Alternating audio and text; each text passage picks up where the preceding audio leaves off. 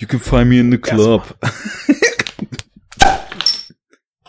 Mm, der war drauf. Schmeiß weg.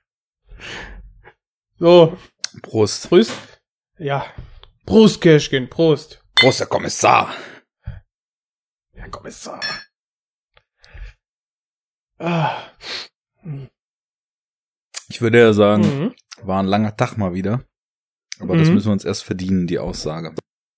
Richtig. Bevor es dann gleich diesen schönen Sample gibt. Da warten die Zuhörer drauf. Ich weiß das.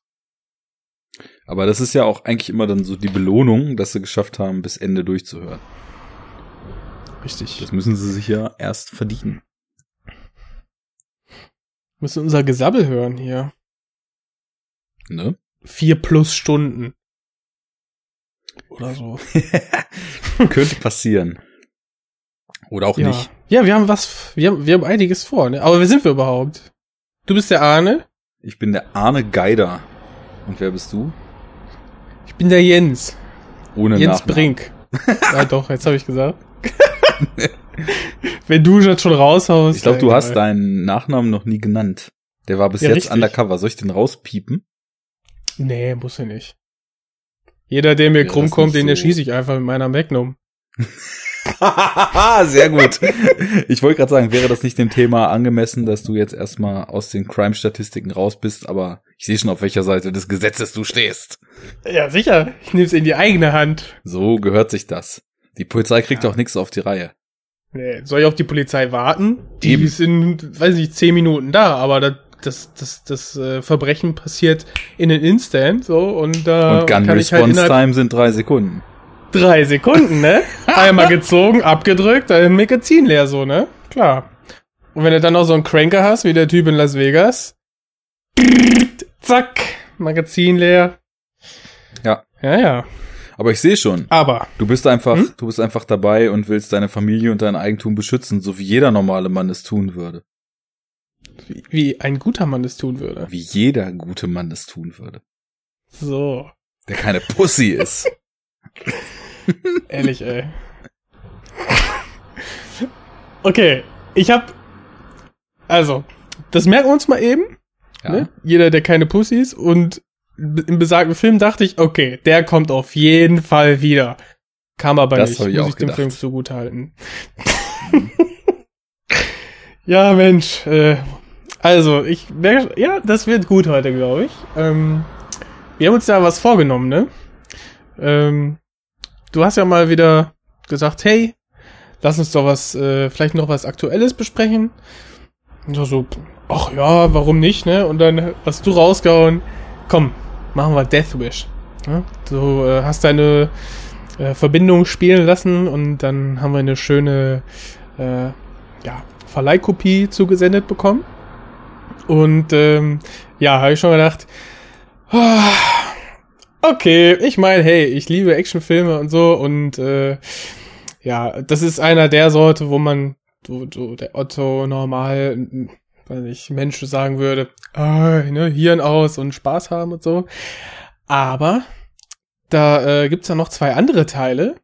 Ähm, und zwar Ein Mann sieht rot von 1974 und dann einmal Death Sentence von aus den 2000ern. Was war das nochmal? 2007. Sieben. Sieben. Ah, yo. 2007. Genau. Und dann haben wir uns gedacht, komm, das ist alles äh, eine Soße, beziehungsweise basiert beides auf dem Buch von Brian Garfield und deswegen machen wir ein schönes Triple. Auf jeden Fall. Das Und das ist also ganz witzig, die Kombination, weil äh, ich wusste halt, dass Death Sentence von James Wan, der ja dann der zweite chronologisch in der Reihe ist, über Mhm. den klassischen Death Wish 2 bis 5 sprechen wir jetzt mal nicht, sondern lassen wir erstmal das außen vor. Äh, wird vielleicht irgendwann mal in einem Bonus-Talk nachgereicht, aber erstmal Nur so der erste die, Death Wish. quasi jeweilige Origin-Story des Vigilanten, ne? Mhm. Und äh, ich wusste halt so, dass das beides auf den gleichen Roman zurückgeht, den ich nicht gelesen habe. Da bräuchten wir Fabi für entsprechende Vergleiche. Der, ja, der hat den wieder gelesen. Und auch wenn nicht, er wüsste trotzdem, wie es im Buch ist und würde sagen, im Buch war aber. Und dann ist mir dann ja, eben so beim der, der, der, Der, oder der, also der, das Buch heißt übrigens, by the way, auf Deutsch jedenfalls Ein Mann sieht rot oder der Vigilant, Vigilant. Ja. Von wann ist denn das, Ja. weißt du das? Äh, boah, mh, 1975, ich weiß nicht, welche Auflage das war jetzt hier. Hm, 75? Ich, ich, ich check das mal eben. Es Ist war jetzt der erste- eine. Äh, ich glaube, ich bin verrutscht, wann der erste Film rauskam. Nee, der erste Film war der ja ist schon aus von 74, der kann ja schlecht. Genau, der kann jetzt. ja, ja doch. Das ist in der Zeit zurück zurückgereist dann und äh, ganz klar, haben wir direkt noch einen Time Travel Film dabei. Genau, der wurde schon inszeniert, bevor die Vorlage geschrieben wurde. Fantastisch. So, ich glaube, ich gehe jetzt mal auf den Wikipedia hier. So, Novels. Beste Recherche Wikipedia. Ist auch schön, nach dem gleichnamigen Roman, aber es ist nicht der Roman verlinkt, sondern wenn man auf Roman drückt, dann kommt die Definition des Romans. Was ein Roman ist, oder? was? ja! Großartig. ja, geil. Naja, sei Nee, es drum. Vielleicht ist 72, es kurz sagt vor- Wikipedia. 72. Zwei Jahre vor Filmveröffentlichung. Äh, Veröffentlichung. Alles klar, also dann äh, ist er dann wahrscheinlich relativ fix adaptiert worden und von Michael Winner inszeniert worden. Wobei Wendell Hayes, äh, dann, nee, Mayes dann das Dreh, Drehbuch Mays. geschrieben hat und nicht Michael Winner. Also es ist kein Genau. Autorenfilm, sondern adaptiert und so klassisch Studio-Style anderer Autor als Regisseur. Naja, was ich eben sagen wollte, dass dann eben James Wan ja 2007 quasi äh, so das, das gleiche Buch entsprechend nochmal verfilmt hat, aber explizit kein Remake von Ein Mann sieht rot gedreht hat. Und das jetzt dann 2018. Also eigentlich sollte ja Death Wish schon 2017 rauskommen, jetzt von Eli Roth, die, die Neuverfilmung, Schrägstrich Remake, ist äh, dann erst 2018 gekommen. Und da haben sie nämlich explizit gesagt, dass sie wohl auch sich Remake-technisch auf den Film beziehen. Also haben wir jetzt im Grunde genommen drei Versionen des gleichen Buches, wovon eine sich äh, als eigenständige Neuverfilmung, die auch, finde ich, am meisten abweicht von den anderen. Und Mhm. äh, das jüngste sich dann quasi so auf äh, den, den ersten dagewesenen Film mit Charles Bronson eben bezieht. Ist ganz witzig Ja. und finde ich auch ganz interessant so, wenn wir jetzt aus der Perspektive, wir haben dreimal den mehr oder weniger gleichen Stoff umgesetzt, dann nochmal drauf gucken, wie dann eben so die Unterschiede sind und was sich dann vielleicht tatsächlich auch inszenatorisch so voneinander abhebt. Ja, richtig, ne? Also, und ich, also zum einen, äh, also ich mag ja Wortspiele und wenn sie schlecht sind, noch besser und äh, Perfekt. also von, von Michael Winner zu James Wan, also wenn du es falsch aussprichst, Wan. Und dann, ne, mit, egal. Auf jeden Fall, äh, schön Charles das Wortspiel jetzt? Winning, Win, One. Naja, egal. Ach so, Und, äh, Michael is the winner, but ja. James won. Genau, perfekt. Folgetitel. Und Eli One saß nur auf dem hohen Ross, oder wie war das? okay, die Standards Ja, sind der schon wieder ins raus. Bodenlose gesunken. Äh, Wir sind Ah. bei Enough Talk, das steht fest. Ja. Groß. Bronson Bacon Bruce. Ja, der Triple B. Bam. Mhm. Genau.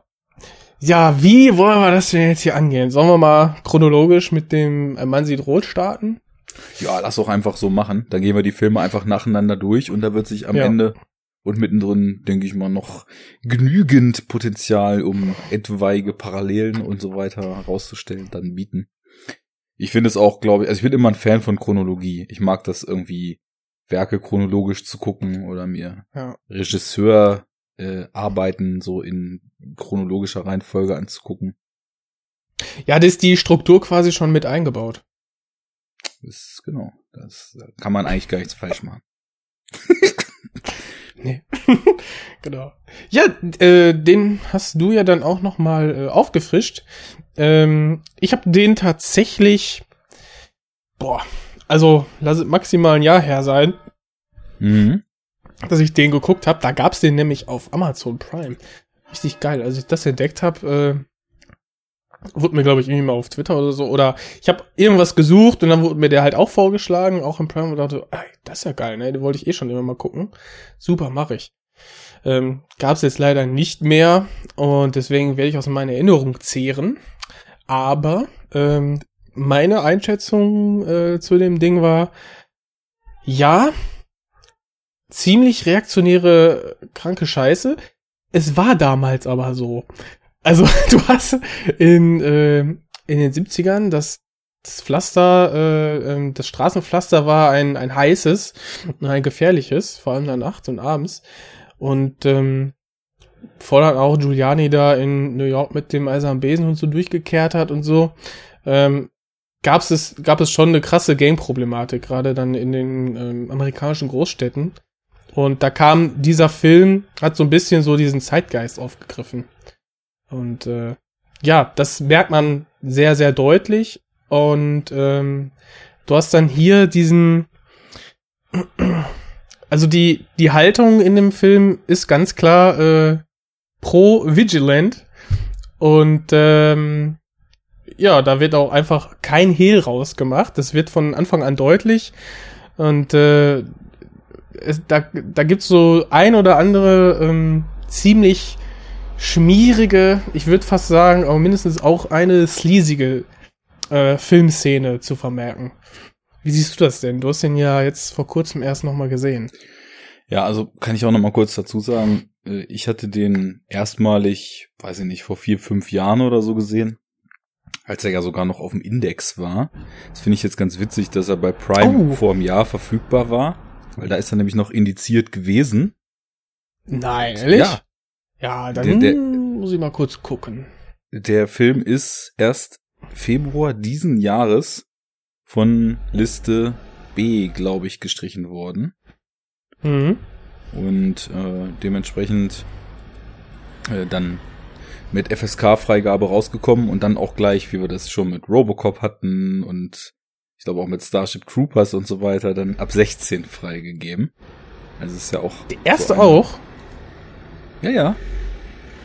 Der erste war auch indiziert.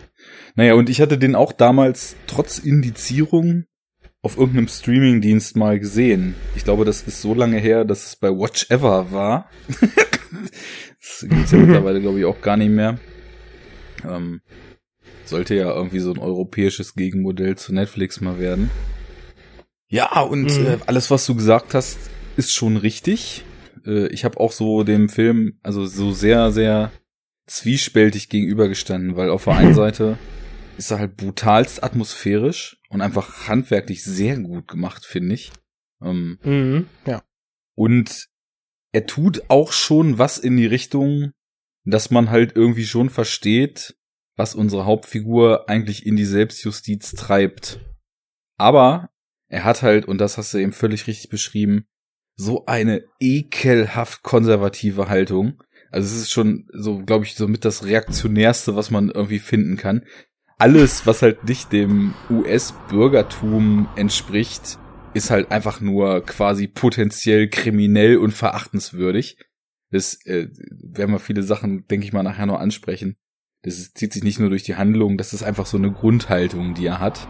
Und äh, Charles Bronson dann als rechtschaffender Bürger, mit Betonung auf Bürger, stellt halt die Ordnung wieder her. Also das entspricht eigentlich auch so gar nicht meiner meiner Weltsicht, deswegen ist das schon irgendwie schwierig, sag ich mal. Da, da, da muss man sich äh, an dem Film abarbeiten, ne? Also, ja, Ja. kannst du ganz kurz die ähm, Story mal kurz zusammenfassen? Also ich erinnere mich noch, dass also der Film beginnt ja so, Charles Bronson liegt ähm, mit seiner Frau äh, irgendwie an so einem Traumstand. Kamera äh, fährt an ihnen vorbei und sie rollen sich durch den Sand oder irgendwie sowas, küssen sich und äh, haben sich ganz doll lieb irgendwie. Ne? Da merkt man schon in der ersten Sekunde, da ist die Welt auf jeden Fall noch in Ordnung. Und du, das war auch mein erster irgendwann- irgendwann Heile kommt Welt. Die, kommt, ja, heile auf jeden Fall. Und sie kommt nach Hause und gibt keinen Stress mit der Tochter, die ist auch super lieb. Und äh, da weiß ich dann eigentlich auch schon nicht mehr so viel, bis dann die Punks kommen. Okay. Denn, denn, so viel passiert auch tatsächlich gar nicht, äh, bis Ja. die Punks kommen. Also es wird halt erstmal im Urlaubsparadies diese heile Welt etabliert. Sie necken sich, sie machen schöne Andenkensfotos, kommen wieder nach Hause und da geht es dann schon los, als sie nach Hause kommen, dass allein durch die Kamera und durch den Score ähm, so New York als sowas total Beklemmendes und Bedrückendes eingefangen wird, wo sie quasi so aus dem Paradies in das Moloch zurückkehren. Was, denke ich mal, auch völlig gerechtfertigt ist, weil New York war halt in den 70ern auch ein ekelhafter Moloch. Und wenn man sich dann mal so Fotobände Mhm. anguckt, das sah ja teilweise aus wie Überbleibsel von einem Kriegsgebiet dort und nicht irgendwie wie eine der größten Metropolen der Welt. Naja, und dann sieht man eben erstmal so, wie sie ihr unbescholtenes Leben leben. Er ist Architekt, hat irgendwelche Großprojekte. Äh, sie, ich weiß nicht, Hausfrau und Mutter nehme ich an, wie sich das für eine gute Familie gehört, ne? Dann Ja, so ein Heimchen, ne? Ja. genau. Dann haben sie eben die Tochter, alles ist heile Welt. Und dann geht sie einkaufen und da sind halt so ein total comichaft überzogene 70er Jahre Jugendgang-Typen, ne? Also die halt einfach auch Ja. Ja, weil sie Jeansjacken Die- die oder hätten- Lederjacken tragen und ein Kopftuch haben, sind sie halt böse, ne? Und die rasten in Ja. dem Supermarkt irgendwie so ein bisschen aus, bauen Scheiße. Und dann kriegen sie Und mit. die haben so einen Blick wie die Leute da von Police Academy, ganz die genau. Punks. Also schon So, solche. wirklich äh, wie so die, die gru- grunddebile Freaks etabliert, die halt einfach nur so wie sabbernde Tiere dargestellt sind, ne? So, also auch komplett charakterlos und so weiter. Die sind halt einfach nur böse, weil sie Jugendliche sind, die anders leben als der American Dream es fordert. Naja, also ich, ich rede da jetzt schon so ein bisschen so oder lese da schon so ein bisschen die Grundhaltung des Films rein. Egal. Die kriegen mit, dass Ja, sie die eben ihre sind halt Einkäufe dafür dann- verantwortlich, dass New York ein Moloch ist. So. genau. Die sind schuld und die müssen weg.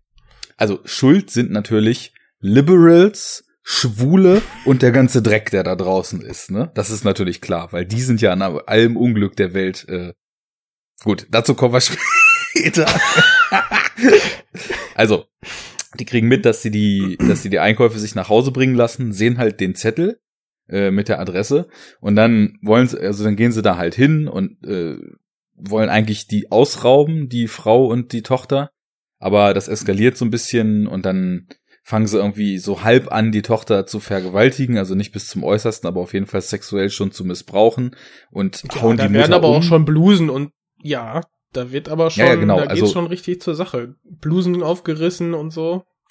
ja, ja, also es, dieser Film geht, was, was diese sexuelle Gewaltkomponente angeht, eigentlich am weitesten von den dreien. das stimmt, das stimmt. Ich meine auch nur, es er kommt nicht wirklich zur finalen Vergewaltigung im Sinne von Penetration, aber es ist auf jeden Fall schon krasser sexueller Übergriff mit, also, Ja. ne, das, das wollte ich nur sagen. So, und die Mutter Und an beiden Frauen, ne? Genau. Und die Mutter wird dann eben, ich weiß gar nicht, ob sie sie so doll umhauen, dass sie stirbt. Oder ob sie irgendeine Waffe auch benutzen, das, das weiß ich jetzt gerade gar nicht mehr. Da verschwimmen die drei Filme jetzt irgendwie so ein bisschen miteinander. Ja, und dann haben wir eben die Prämisse. Dem unbescholtenen Bürger wurden die, die Frau und quasi die Tochter genommen, weil die danach, also die ist, hat zwar überlebt, aber ist in so einem Schockzustand und kriegt äh, eigentlich, also ist, ist völlig verstört und Mhm. äh, nahezu nicht mehr ansprechbar. Ja, und dann versucht der Mann, gespielt von Charles Bronson, eben weiter trotzdem sein Leben zu leben und entwickelt immer mehr gegen den ganzen Schmutz auf den Straßen, äh, ganz wie unser beliebter äh, Travis Bickle, dann glaube ich ein paar Jahre zuvor.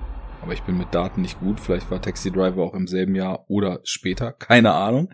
Ich glaube aber, es war ein paar Jahre vorher. Anfang der 70er. Lass Entwickelt, mich das erinnern. erinner dich mal. während du dich, äh, während du ganz tief in deinem Gedächtnis gräbst, erzähle ich schon mal weiter. Er entwickelt halt einfach gegen diese, gegen diese abstoßenden Zustände dort in New York immer stärker so einen Hass, äh, der eben auch davon Mhm. geschürt wird, dass die Polizei nicht weiterkommt mit den Entwicklungen und die Typen nicht gefasst werden. Ja, und irgendwann sieht er dann rot und fängt an, auf den Straßen aufzuräumen. Wie, wie kriegt er denn die Knarre eigentlich? Der Taxi-Driver, der übrigens von 1976 ist, Ach so, der besorgte sich ja einfach und hat die dann irgendwann. Nee, er hat die noch. Bei dem. Ähm, ah, ich erinnere mich wieder. Charles Bronson. Er ist ja, er ist ja quasi. Der, der, fährt doch irgendwie aufs Land mal kurz, irgendwie, um ein bisschen Natürlich. Druck abzulassen, ne? Und dann, was macht er als erstes?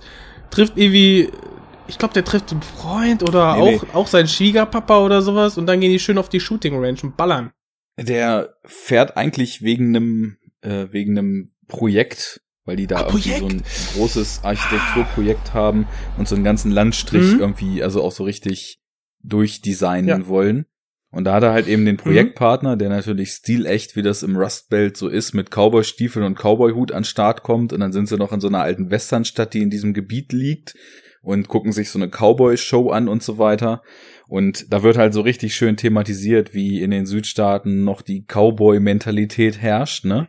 Und äh, von wegen, also man, man muss das alles selbst in die Hand nehmen, damit man auch weiß, ja. dass es erledigt wird. Und da legen so richtig Ich-AG-mäßig. Genau, da legen sich bei ihm dann die Schalter um. Ähm, da, jetzt weiß er, was er tun muss. Genau. Er muss selber für Ordnung sorgen. Ja. In New York. Jo, und dann wird er bekannt als der New York Vigilante und äh, findet eben auch ein bisschen Kritik und eine große Anhängerschaft in der Stadt. Und als die Police dann irgendwann merkt, oder beziehungsweise der, der Staatsanwalt merkt, Mann, seit er hier aufräumt, gehen auch die Crime-Raten äh, ziemlich runter und äh, irgendwie ist das ja vielleicht doch gar nicht so verkehrt, was der da macht. Kommen wir dann eben in so ein moralisches äh, Graugebiet, wo schon versucht wird, ihn zu fangen, aber im Endeffekt irgendwie nicht bis ins Letzte dann da auch Arbeit reingesteckt wird, beziehungsweise nicht ins Letzte ja. konsequent vorgegangen, weil... Die Donuts essen sich auch nicht von alleine. Das ne? ist eben die große Frage. Wer soll die Donuts essen, wenn man da Vigilantes jagt, die einem eigentlich helfen sollen oder eigentlich helfen tun? ja. Ja, das ist, äh, also ich sag's mal so. Der Film hat eine Haltung, diese Haltung ist mal weniger, mal stärker ausgeprägt äh, merklich.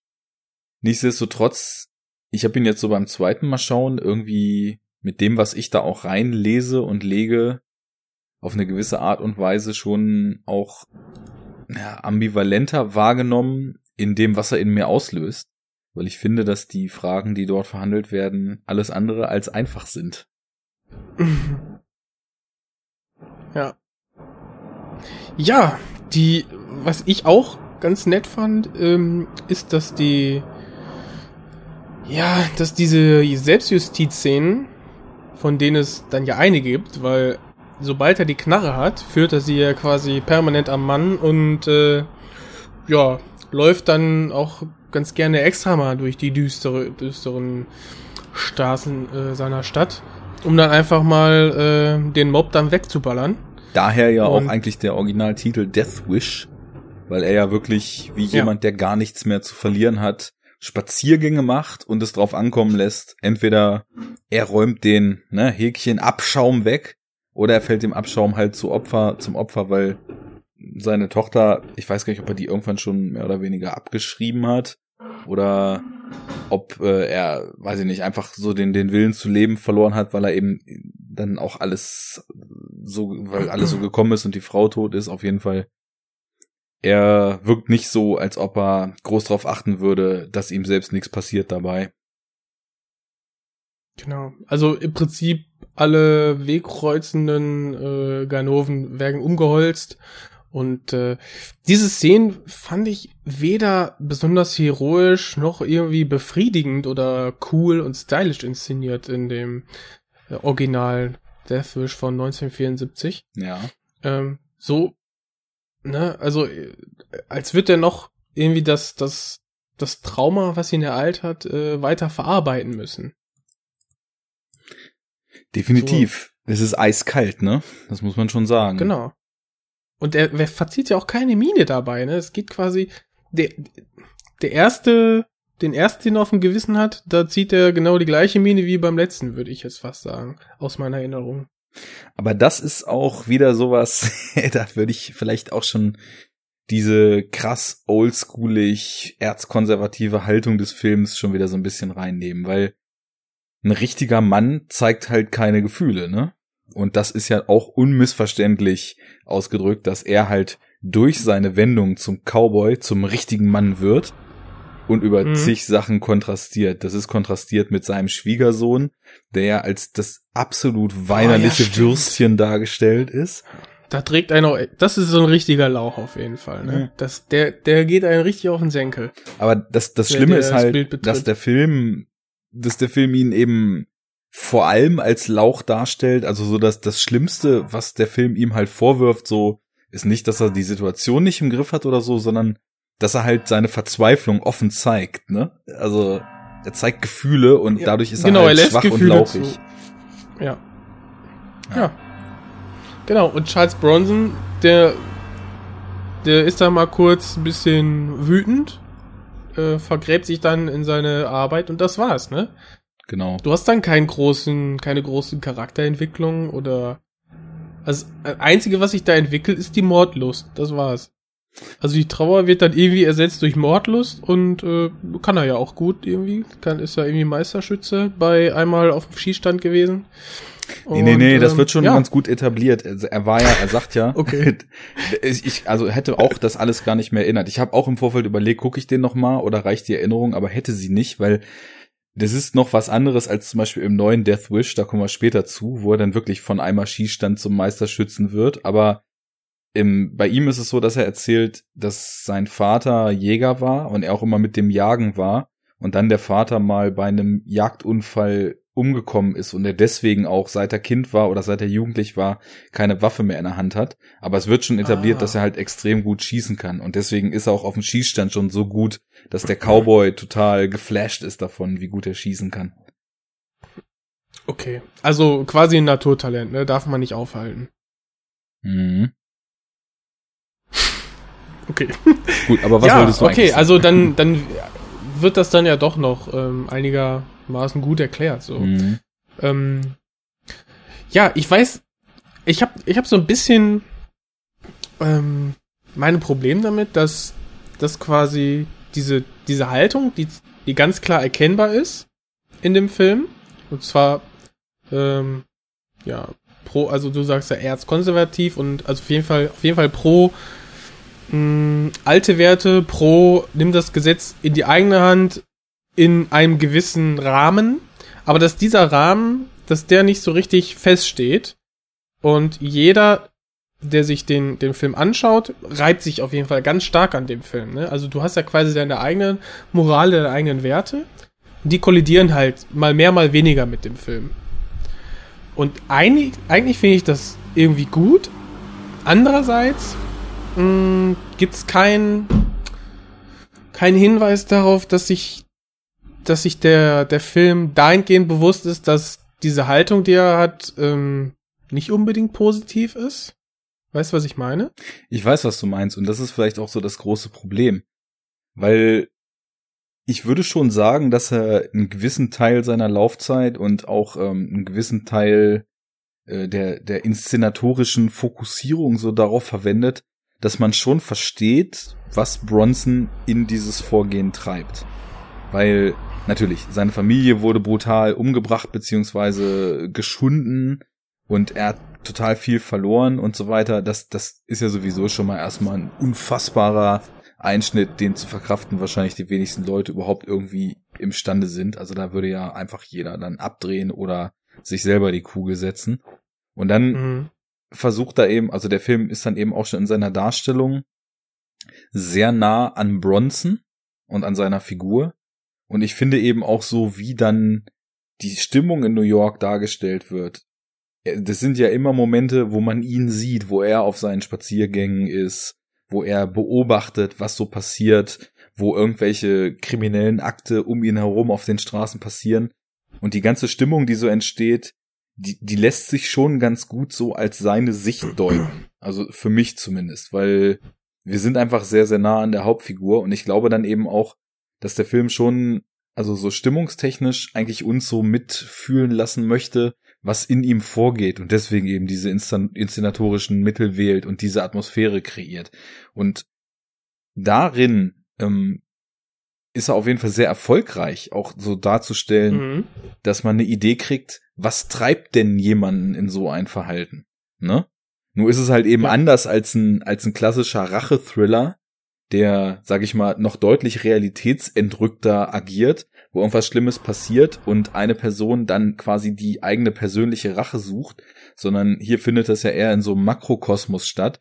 Die Wut und den Hass, den er hat, die projiziert er ja nicht rein auf die Täter, sondern er nimmt halt eine ganze Gesellschaftsschicht als stellvertretend für die Täter.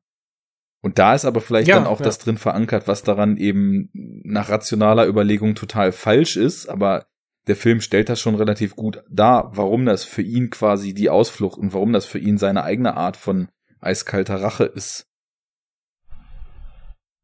Aber du sagst ja, der nimmt das stellvertretend für eine, für eine ganze mh, soziale Schicht irgendwie, ne?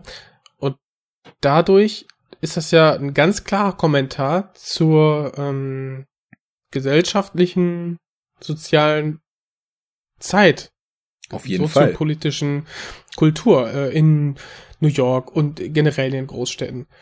Und da ist einfach ein ganz krasses Problem, weil äh, der Film sagt, ja, hey, äh, äh, Menschen, die nicht das Gesetz achten, äh, gehören auch nicht geschützt. Und sie werden nicht geschützt durch das Gesetz und deswegen sind die vogelfrei, knall die ab und allen Leuten geht's besser. Und das Einzige, Das was, ist er, halt- was also diese- dem entgegensetzt, ist, Ja. dass jemand mal so sagt, äh, wir können das doch nicht zulassen. Wenn das sich erstmal verselbstständigt, dann haben wir hier bald irgendwie einen Cowboy nach dem anderen rumlaufen, die jeden erschießen, der irgendwie ein bisschen suspicious aussieht. Das wird halt mal so beiläufig fallen gelassen, aber nie weiter Ja, thematisiert. Äh, okay.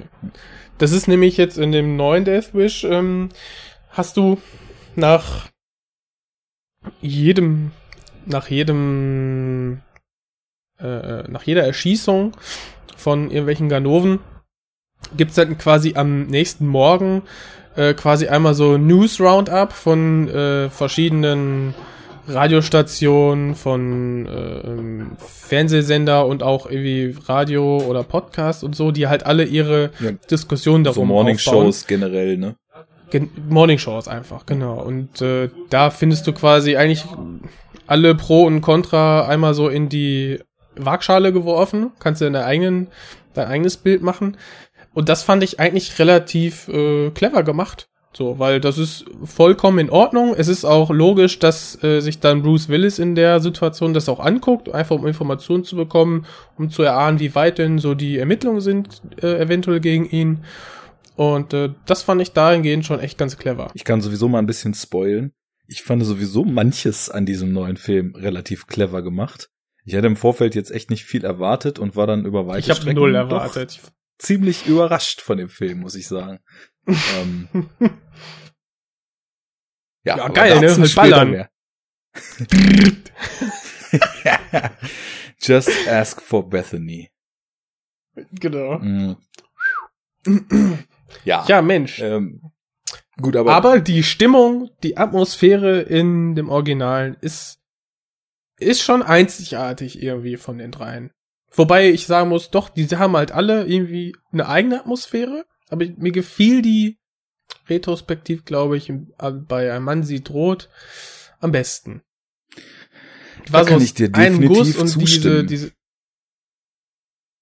ne? Okay. Die war irgendwie so, weiß nicht, so greifbar, bisschen, bisschen fiebrig, dreckig, natürlich, ne? Ich meine, macht, macht natürlich auch dann das auf Film gedrehte und so. Die anderen beiden sind digital.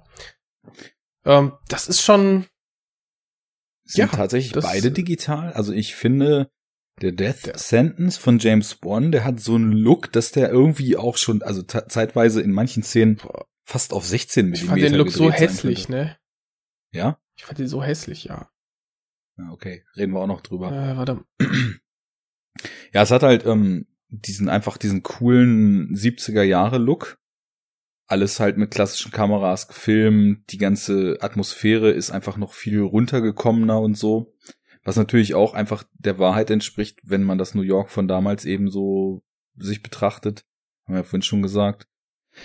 die, das ist einfach runtergekommen, abgerockt, abgeranzt. Das ist wirklich äh, so, ein, so, so ein Dreckloch anscheinend, in, also zumindest in vielen Stadtvierteln gewesen. Und den Score hat ja Herbie Hancock gemacht. Ich weiß nicht, ob der Name dir was sagt. Mm, sollte wahrscheinlich, aber gerade nee. Also nicht zwingend, ne? Das also ist so eine der Jazz-Legenden, sag ich mal. Also das ist so Mhm. so ein Name, der wird, weiß ich nicht, in, in einer Liga mit Miles Davis und Thelonious Monk und so weiter genannt. Also wirklich Mhm. eine der Jazz-Legenden. Und äh, viele Jazzer sind ja dann auch in den 70ern extrem ins Psychedelische abgedriftet. Also Jazz war ja eh immer eine der sehr experimentierfreudigen und, und sehr impulsiven und direkten Musikrichtungen, wo, glaube ich, man sagen kann, dass so die Instrumenta die Instrumente und die, die Orchestrierung der Stücke in verschiedenen Sessions und so weiter, glaube ich, auch so die, so mit den direktesten Ausdruck von Musikern, der überhaupt möglich ist, auch so rüberbringen kann. Ich glaube, so wirklich gute Jazzkünstler sind halt einfach, da ist dann das Saxophon oder die Trompete oder das Piano einfach so eine Verlängerung der, der eigenen Persönlichkeit. Und Herbie Hancock ist schon echt ein Mhm. krasser Typ. Und dieser Score schlägt halt voll in diese Psychedelik-Kerbe rein, ne?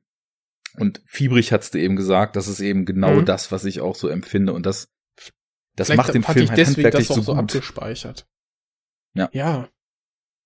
Ist, seit ich den Film das erste Mal sah, ist das auch ein Score, der bei mir immer wieder so ohne Film rotiert ist, weil der einfach extrem gut ist und in extrem vielen Momenten einfach auch äh, so eine eh schon durch die Kamera und durch das Schauspiel angeteaste Stimmung ungemein verstärkt. Er hat mich in zig Szenen wirklich äh, immer wieder so gedacht, meine Fresse, ist das gerade, ist das gerade Geil! intensiv. äh, Ja. also ja, das, das ist schon echt äh, absolut höchstes Game, was was Score betrifft und macht eine Hm. Menge aus. Und dann, dass der Film halt auch äh, zu über weite Strecken dann bei Nacht spielt, ist natürlich auch, äh, wenn er dann seine ganzen Streifzüge macht und dann verschlägt sie in Genau. mal in U-Bahn-Stationen und so. Immer nachts. Das hat was. Ja, da hat der Kameramann auch nicht geschlafen. Das war schon. Kannst Ja, du dich kann erinnern, wer das war? Der Kameramann. ähm. Äh, ähm, äh, ähm, ja, äh, Also, äh, vielleicht um, während du dich erinnerst, nochmal so ein paar Elemente des Films anzusprechen, die ich eben äh, super gut fand. Oh. Oder total ich mich interessant erinnert, fand. aber Ja, äh, ist es dir eingefallen? Arthur J. Ornitz. Okay. Kannst du dich auch erinnern, was der noch so gemacht hat? Ja, Serpico. Ah, okay. Zum, New York zum Bleistift. Ne? Mhm. mhm. Ja, der, der Cop, der sich nicht schmieren lässt. Der integer ist. Ähm, Auch ein Film über, über dreckige Machenschaften in New York, der auch im Enough Talk nochmal besprochen wird, weil den ja einer unserer Hörer uns mal geschenkt hat. oh, Mhm. ah, cool.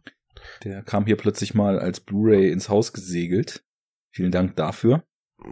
Also ich glaube, viele andere, ähm, die sich sehr mit Film auseinandersetzen und älter sind als ich, würden jetzt wahrscheinlich die Hände über den Kopf zusammenschmeißen und sagen, oh Junge, Junge, Junge, der hat so viel andere geile Sachen gemacht, aber ich meine, äh, der war in der, der war Anfang der 50er, war der halt im Business, ne? Und ähm, der Kameramann jetzt. Mhm. Ja. Also, ja, das sagt mir alles nicht sehr viel, leider. Macht ja nichts. Ja. Wir sind ja Aber auch noch auch, jung. äh, Serpico. und Wir haben ja auch noch genug Zeit, sowas aufzuholen, wenn uns das interessiert. Genauso wie ich zum Beispiel auch von Michael Winner fast gar nichts kenne. Also ich weiß, dass der Film Mhm. jetzt hier so eine mehrfache Zusammenarbeit mit Charles Bronson auch fortgeführt hat. Da, die haben auch vorher schon in verschiedenen Western und so weiter zusammengearbeitet. Aber ich habe auch von ihm sonst fast gar nichts gesehen. Irgendwie ein paar neuere Sachen. Ja, noch. viele werden wahrscheinlich irgendwie Hexensabbat kennen oder The Sentinel. Ähm, ach, Rendezvous mit einer Leiche. genau. Ähm, ja, also da sind wir, da haben wir noch ein paar blinde Flecken. Man, man möge es uns verzeihen. Aber davon mal abgesehen, ähm, der Kameramann macht seinen Job gut. Und regietechnisch ist halt die Frage, inwiefern äh, entspricht die Haltung des Films denn der des Regisseurs, ja. ne? Das, das ist äh, das ist sehr Frage. fraglich. Aber da kannst du auch James Vaughn fragen und Eli Roth, ne? Naja, also sagen wir es mal so. Ähm, alle drei Filme behandeln natürlich das Thema ja. Selbstjustiz. Und alle drei Filme haben auch, und das macht's eben so moralisch ambivalent, weil mir geht es nämlich genauso, auch beim Schauen. Alle drei haben halt Verständnis für das Handeln ihrer Hauptfigur. Und alle drei versuchen einfach ähm, auch darzustellen, was für Dinge passieren in diesem besagten Leben, die die Figuren an diesen Point of No Return pushen. Ne? Also Standing Close to the Edge und dann äh, werden sie halt irgendwann rübergedrückt durch das finale etwas, was so passiert. Mhm. Ähm, aber die Grundhaltung des Ganzen variiert, das muss man schon sagen. Also bei Ein Mann sieht rot, und das, das war auch was, was ich jetzt eben so in so kleineren Details, als ich ihn zum erneuten Male geschaut habe, dann langsam mhm. so entdeckt habe.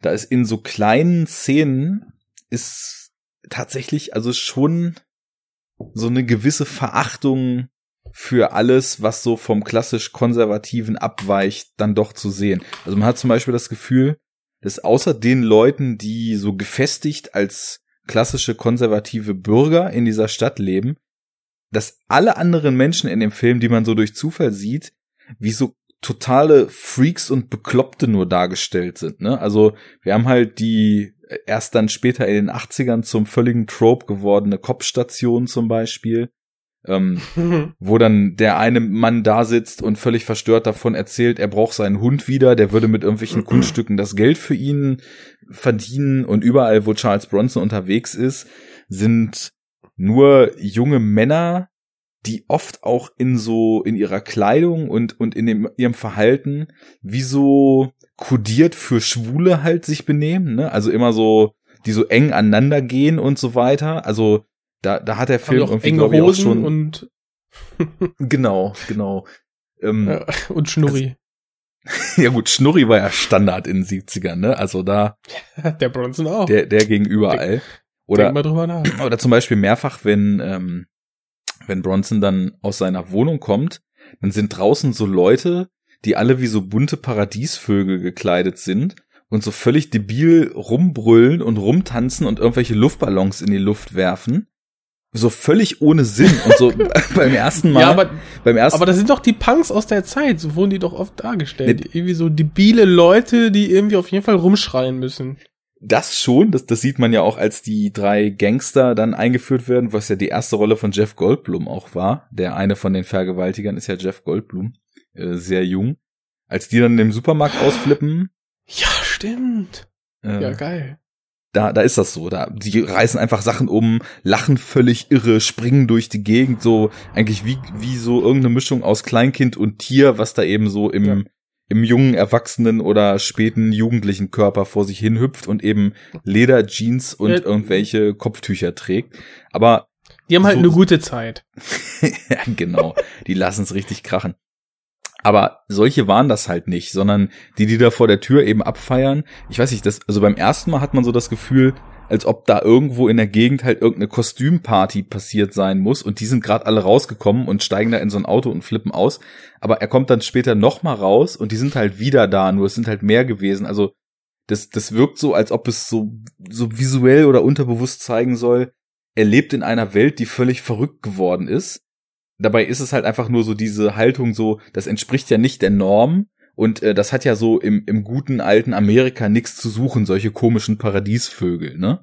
Mhm. Und das ist, ja, das ist eben sehr, sehr schwierig und da, da merkt man zwischen den Zeilen, Als ob sowas sich, kommt ja, ja. Sowas kommt ja nicht durch Zufall in den Film, ne? Sondern das muss ja nee. aus irgendeiner Haltung herauskommen. Ja, Fabi wird jetzt sagen, so oder so ist das auch im Buch oder eben nicht im Buch und das ist dann irgendwie die Haltung des des äh, Screenplay-Schreibers oder vielleicht sogar des Regisseurs. Genau, ähm, genau. Allerdings kann man sagen, dass es ja irgendwie, äh, weil der Film ja den Zeitgeist aufgreift, scheint ja auch da schon die Diskussion es gegeben zu haben, ne? Ähm, dass quasi die äh, Konservativen äh, irgendwie das Recht wieder in die eigene Hand nehmen wollen, für Ordnung sorgen wollen, äh, diese neue wirre Welt äh, ein Stück übersichtlicher machen wollen. Ähm, so diese, diese Grundthematiken, die äh, scheinen sich jetzt quasi von den 70ern, äh, die scheint es immer gegeben zu haben und kommt jetzt halt auch wieder so ein bisschen durch in den sozialen Medien auch. Voll. Von daher. Ich, ich fand es eben auch interessant, dass dort jetzt auch schon eben so das Thema war, dass in den Südstaaten halt so diese Cowboy-Mentalität und Gun-Craziness noch so richtig brodelt. Und dass er halt so aus dem, was ja in dem Film auch sogar negativ genannt wird, also irgendwie am Anfang in seiner Firma geht's um irgendein Thema und Bronson ist da eigentlich so relativ offen für und dann sagt sein Kollege irgendwie so abfällig zu ihm, oh my god, you're such a goddamn liberal oder irgend sowas. und äh, da wird es wirklich offen ausgesprochen und als er dann wirklich in den in den äh, Südstaaten äh, Gunbelt da dann einmal reist, wo ihm dann gezeigt wird, wie man das alles richtig regelt, dass eben das auch in so einem 70er Jahre Film schon total Thema war. Und das ist auch in dem neuen wird es ja dann auch aufgegriffen, dass er quasi erst so aus der Stadt raus und aufs Land muss, um halt dann irgendwie, dass es final Klick macht, dass er einfach das Gesetz selbst in die Hand nimmt. Also es ist scheinbar so eine Spannung, zwischen den Städten und äh, dem, was da unten dann so abgeht, die damals auch schon mhm. sich nach wie vor lohnte, bewusst aufzugreifen und bis heute leider nicht gewichen ja, Aber ist, über die über die konservativen Werten, äh, Werte und über den, den Hang zur Waffe können sie ja diese Differenzen abbauen. Sind dicke Freunde nachher. Wer genau jetzt? Der Cowboy äh, und Bronson, Bronson, und und der Cowboy, ja. Mhm. Ja, klar, das das schweißt sie dann aneinander, dass er halt gut schießen kann. Und ja. Geil. Ja, das zeichnet halt einen echten Mann aus. Er muss ein guter Mensch sein. ein wahrer Mann. Ein, ein, echter wahrer Mann. Ja. Nicht so eine weinerliche ja, Wurst ich, wie sein Schwiegersohn. Boah, ganz schlimm. Ey, den fand ich sogar schlimm, ehrlich. Der wird ja halt auch total äh, peinlich dargestellt. Aber ja, das ist ja, auch eine bewusste Entscheidung. Und warum ist natürlich. halt die Frage, ne? Ja, um, um Bronson ähm, besser dastehen mhm. zu lassen auch, weil er eben nicht weint, ne?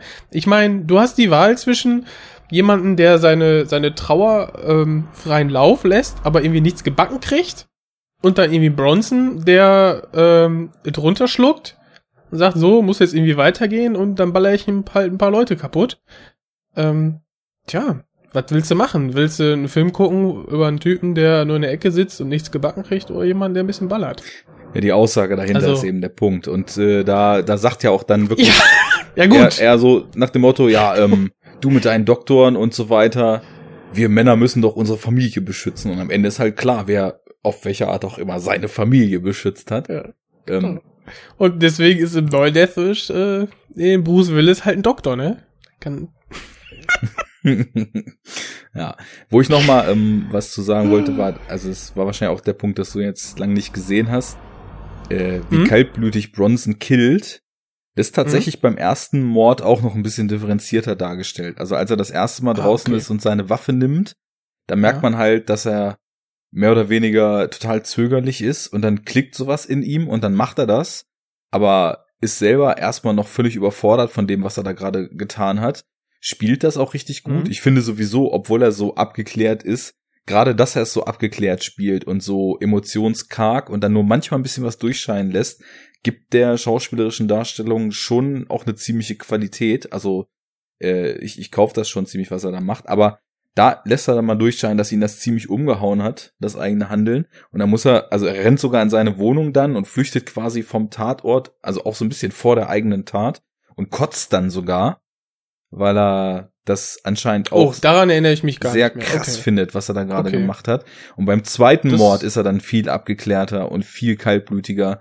Und äh, in der U-Bahn-Szene ist es dann schon soweit, dass er auch immer mehr die Hemmungen verliert und immer mehr in so einen Unverwundbarkeitskomplex reinkommt. Also da ist er, da, da ist er ja schon offen in der Nähe von zwei Typen, die auf beiden Seiten von ihm stehen und äh, schießt mhm. den einen ab und der andere trifft ihn dann ja, glaube ich, an der Schulter oder so, weil der eben auch auf ihn schießt oder mit dem Messer auf ihn einsticht oder so.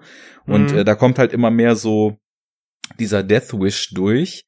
Und ich glaube, dass das vielleicht zumindest so der, die eine zaghafte Andeutung irgendwie auch noch ist, wo vielleicht der Film uns noch so ein bisschen sagen muss oder will, dass er sich dann eben auch in dieser Gewalt und Brutalität selber so ein bisschen verliert.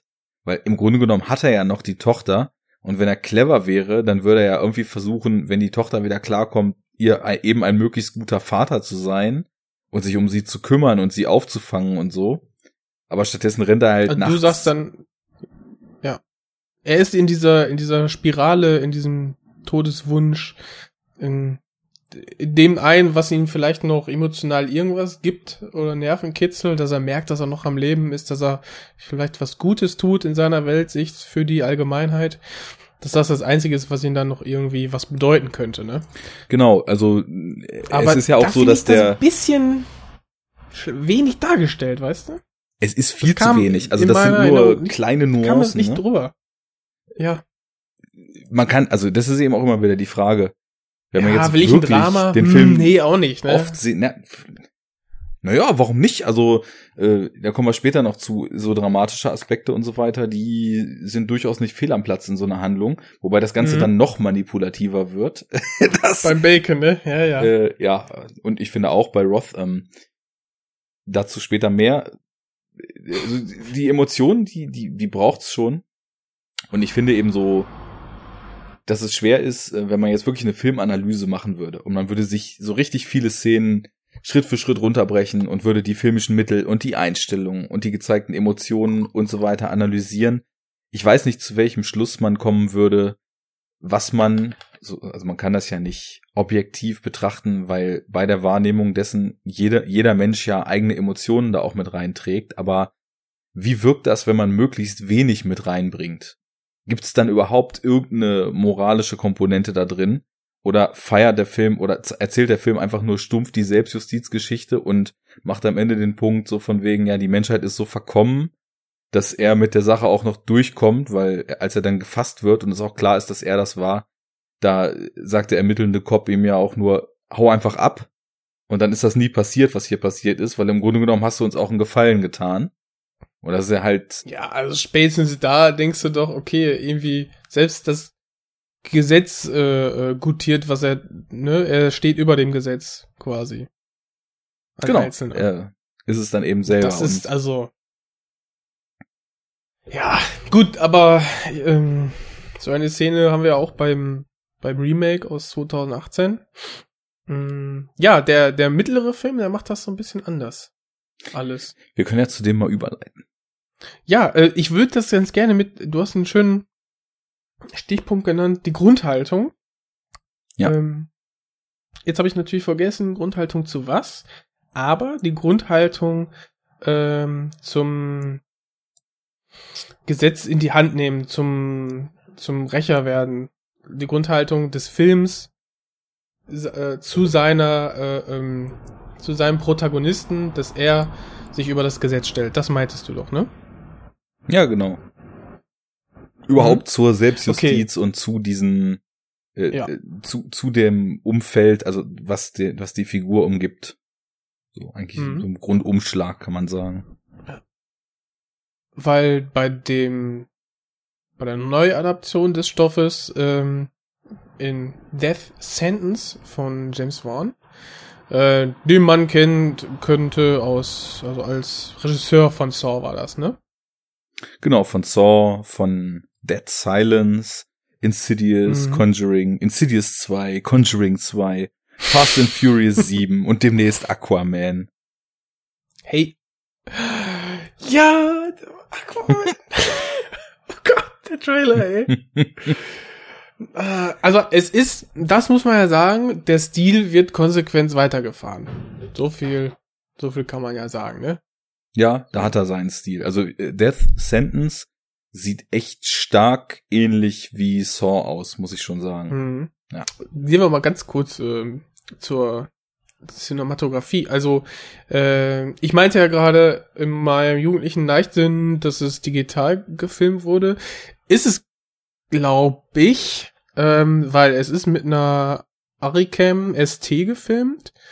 Und ich habe jetzt einfach geguckt ähm, bei Cinematographic Process, da steht jetzt ähm, äh, Digital Intermediate in Klammern 2K Masterformat. Mhm. Und dann Super 35 Quellformat, Source Format. Jetzt weiß ich nicht, ist es, ist es jetzt ähm, analog noch auf Film oder nicht? Bei Super 35 hätte ich eigentlich gedacht, dass es analog gefilmt ist. Okay. Hm. Aber Okay, dann, dann wieder was gelernt. ja, also ähm, ich sehe jetzt gerade, ich habe auch mal die Specs mir hier gerade auf den Screen geholt. Nein, ich habe mich natürlich erinnert, was ich da mal gelesen habe. Und Klar. da steht auch Negative-Format 35 Millimeter. Und 35 Millimeter ist ja analoges Ist- Filmformat. Und ich hätte es auch Ja gut, gedacht, aber vielleicht hast du auch einfach dann so ein, so Lichtsensor oder ich, keine Ahnung. Aber wahrscheinlich, wahrscheinlich ist es so, dass es auf Film gedreht wurde. 2007 ist das definitiv noch realistischer, als das heute so der Fall ist, wo es wirklich nur noch Mhm. ein paar große Filmemacher gibt, für die quasi die letzten Filmrollen noch produziert werden. Aber ich, ich fand, ich dachte man sieht's. quasi im, ja, ich finde halt, dass das, dass der Kontrast bei Death Sentence so stark ho- hervorgehoben wurde, weil die Farben zurückgenommen wurden. Also die Sättigung wurde heruntergeschraubt und der Kontrast hoch. Und das gibt diesem Film so, er, er mutet fast schwarz-weiß an, so möchte man sagen. Es ist irgendwie, bitte? Ich habe nicht, nee, ich habe nichts gesagt. Nö, nö, ich habe nichts gesagt. Ja, jetzt genug, ne? Dankeschön. ähm, ja, äh, das, das fand ich halt ähm, irgendwie sehr stark, so als, als äh, Mittel eingesetzt. Ähm, hat mich irgendwann genervt. okay. Fand ich, es ist, es ist, äh, es hat so eine richtig krasse Rauheit, so. Ähm, das passt auch zum, ähm, zur Story, zum Film an sich. Ähm, hat mich dann aber so ein bisschen, ich fand's einfach hässlich. Muss ich sagen. Also ich, Und ich, deswegen dachte ich auch einfach, okay, also wahrscheinlich digital. Irgendwie erinnert mich so ein bisschen an so einen kleinen Digital-Look, dann auch irgendwie stark nachbearbeitet und dann fertig ist die Laube. ich würde nicht abstreiten, dass der auf jeden Fall stark nachbearbeitet ist in dem besagten 2K Digital Intermediate dann. Also Mir, Mhm. mir, ist eben, mir ist eben aufgefallen, als erstes so, ey, der Film sieht irgendwie so, na, also analog heißt ja auch nicht automatisch körnig. Deswegen hatte ich gedacht, es könnte irgendwie fast, also manche Szenen zumindest auf 16 Millimeter gedreht sein.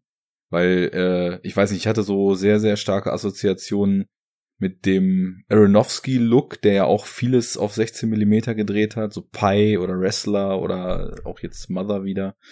Ähm, oder Half Nelson zum Beispiel, und Ryan Gosling, falls du den kennst. Ist ja auch so ein Mhm, Film, der. Ist der- Aronofsky?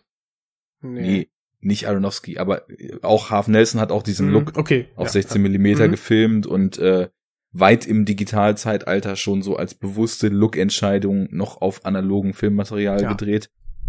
Und ähm, ich muss sagen, Körnigkeit, speziell wenn es eine echte Körnigkeit ist und nicht irgendwelche Filter drüber, finde ich halt immer super geil.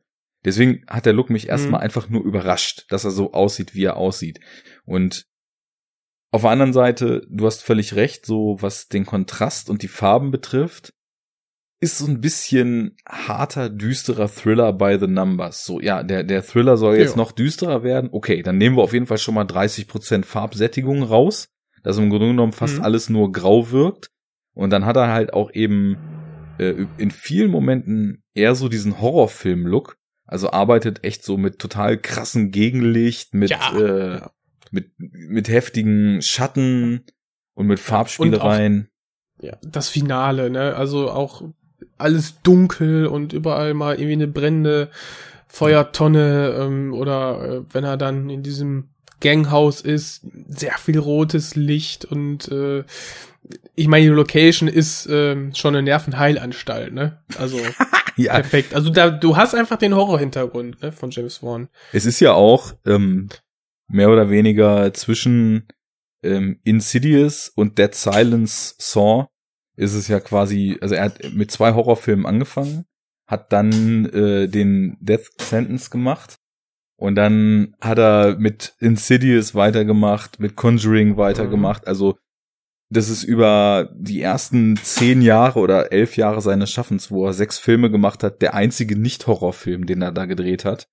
Und ich weiß nicht, Dead Silence zum Beispiel, den hatte ich ja im letzten Horror Oktober auch besprochen, ne, mit dem guten Dennis. Mhm.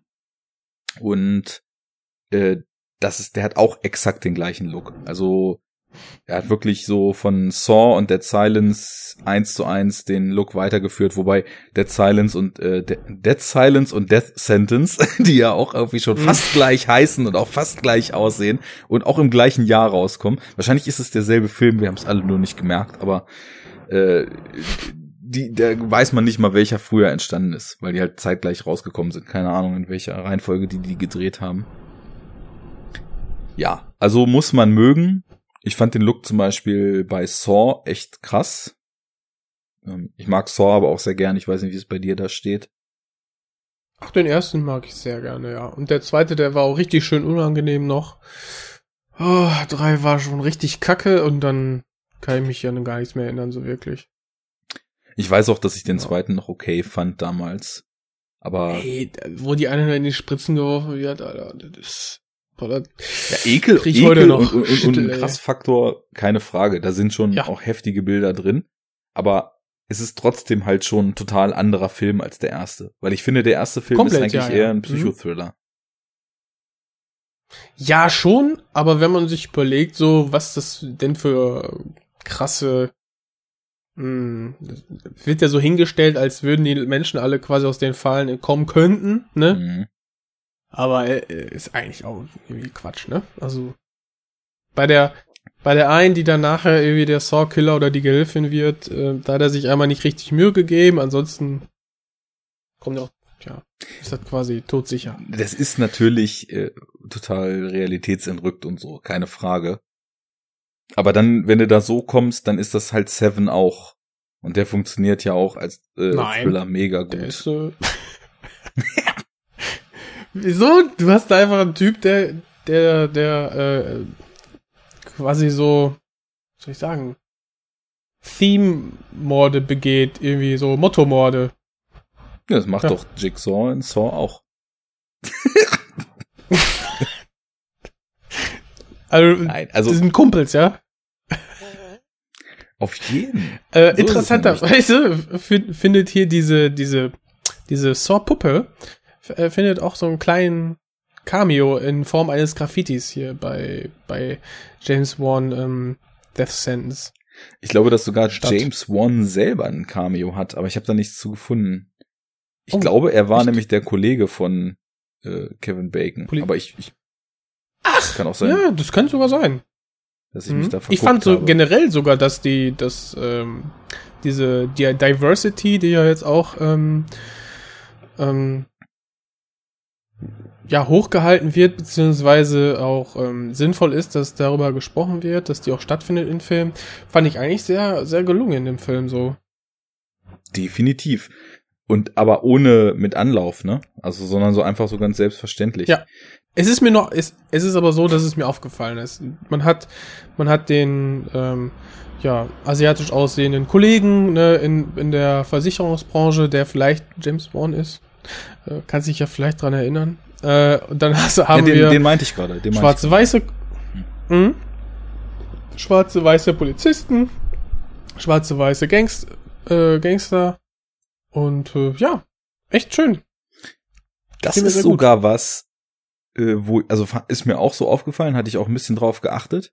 Und das ist sogar was, wo ich beim alten Film auch sagen muss, so reaktionär konservativ er auch ist, er ist zumindest Mhm. nicht krass rassistisch, weil auch bei den Gangstern immerhin so alles dabei ist. Da sind Weiße Da ist mal dabei. ein Weißbrot dabei. Da sind, ja. da sind Latinos dabei, da sind Schwarze dabei. Also, Das ist äh, immerhin schon einigermaßen ausgeglichen. Aber hier noch viel selbstverständlicher.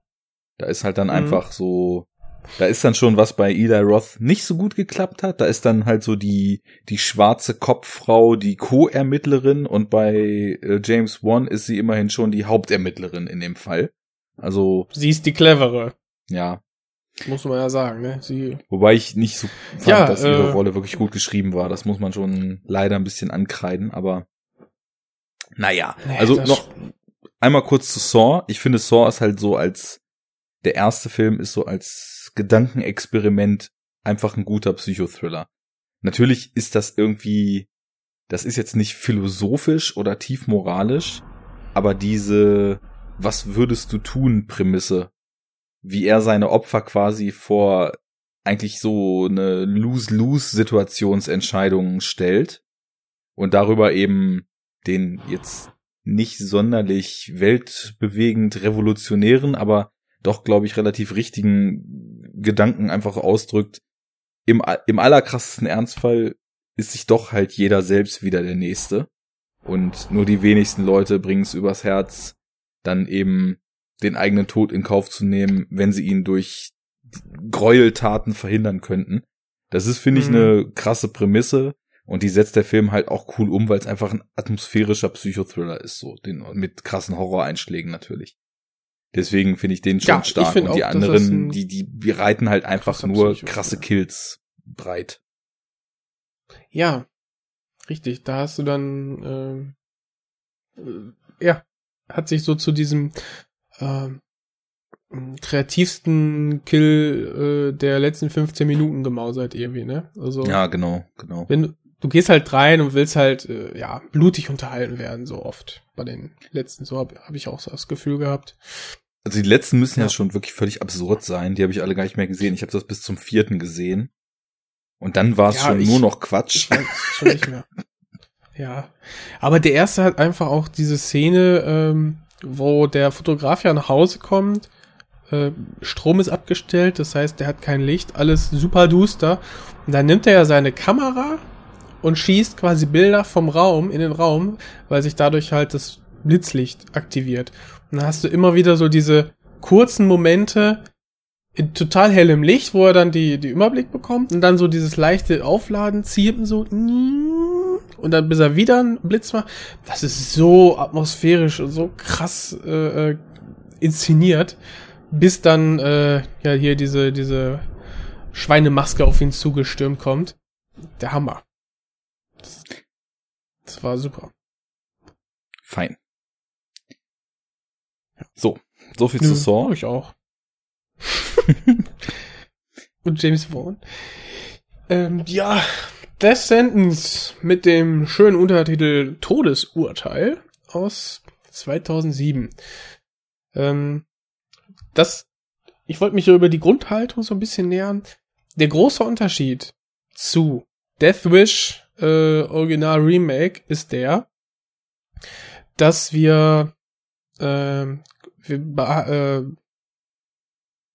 wir begleiten auch einen Familienvater, gespielt hier von Kevin Bacon, der äh, sich super mit seiner Familie versteht, Familie auch äh, tipptopp, irgendwie Frau, zwei Söhne und ähm, ja, einer wird bei einem bei einem Gang-Initiierungsritus ähm, wird er getötet.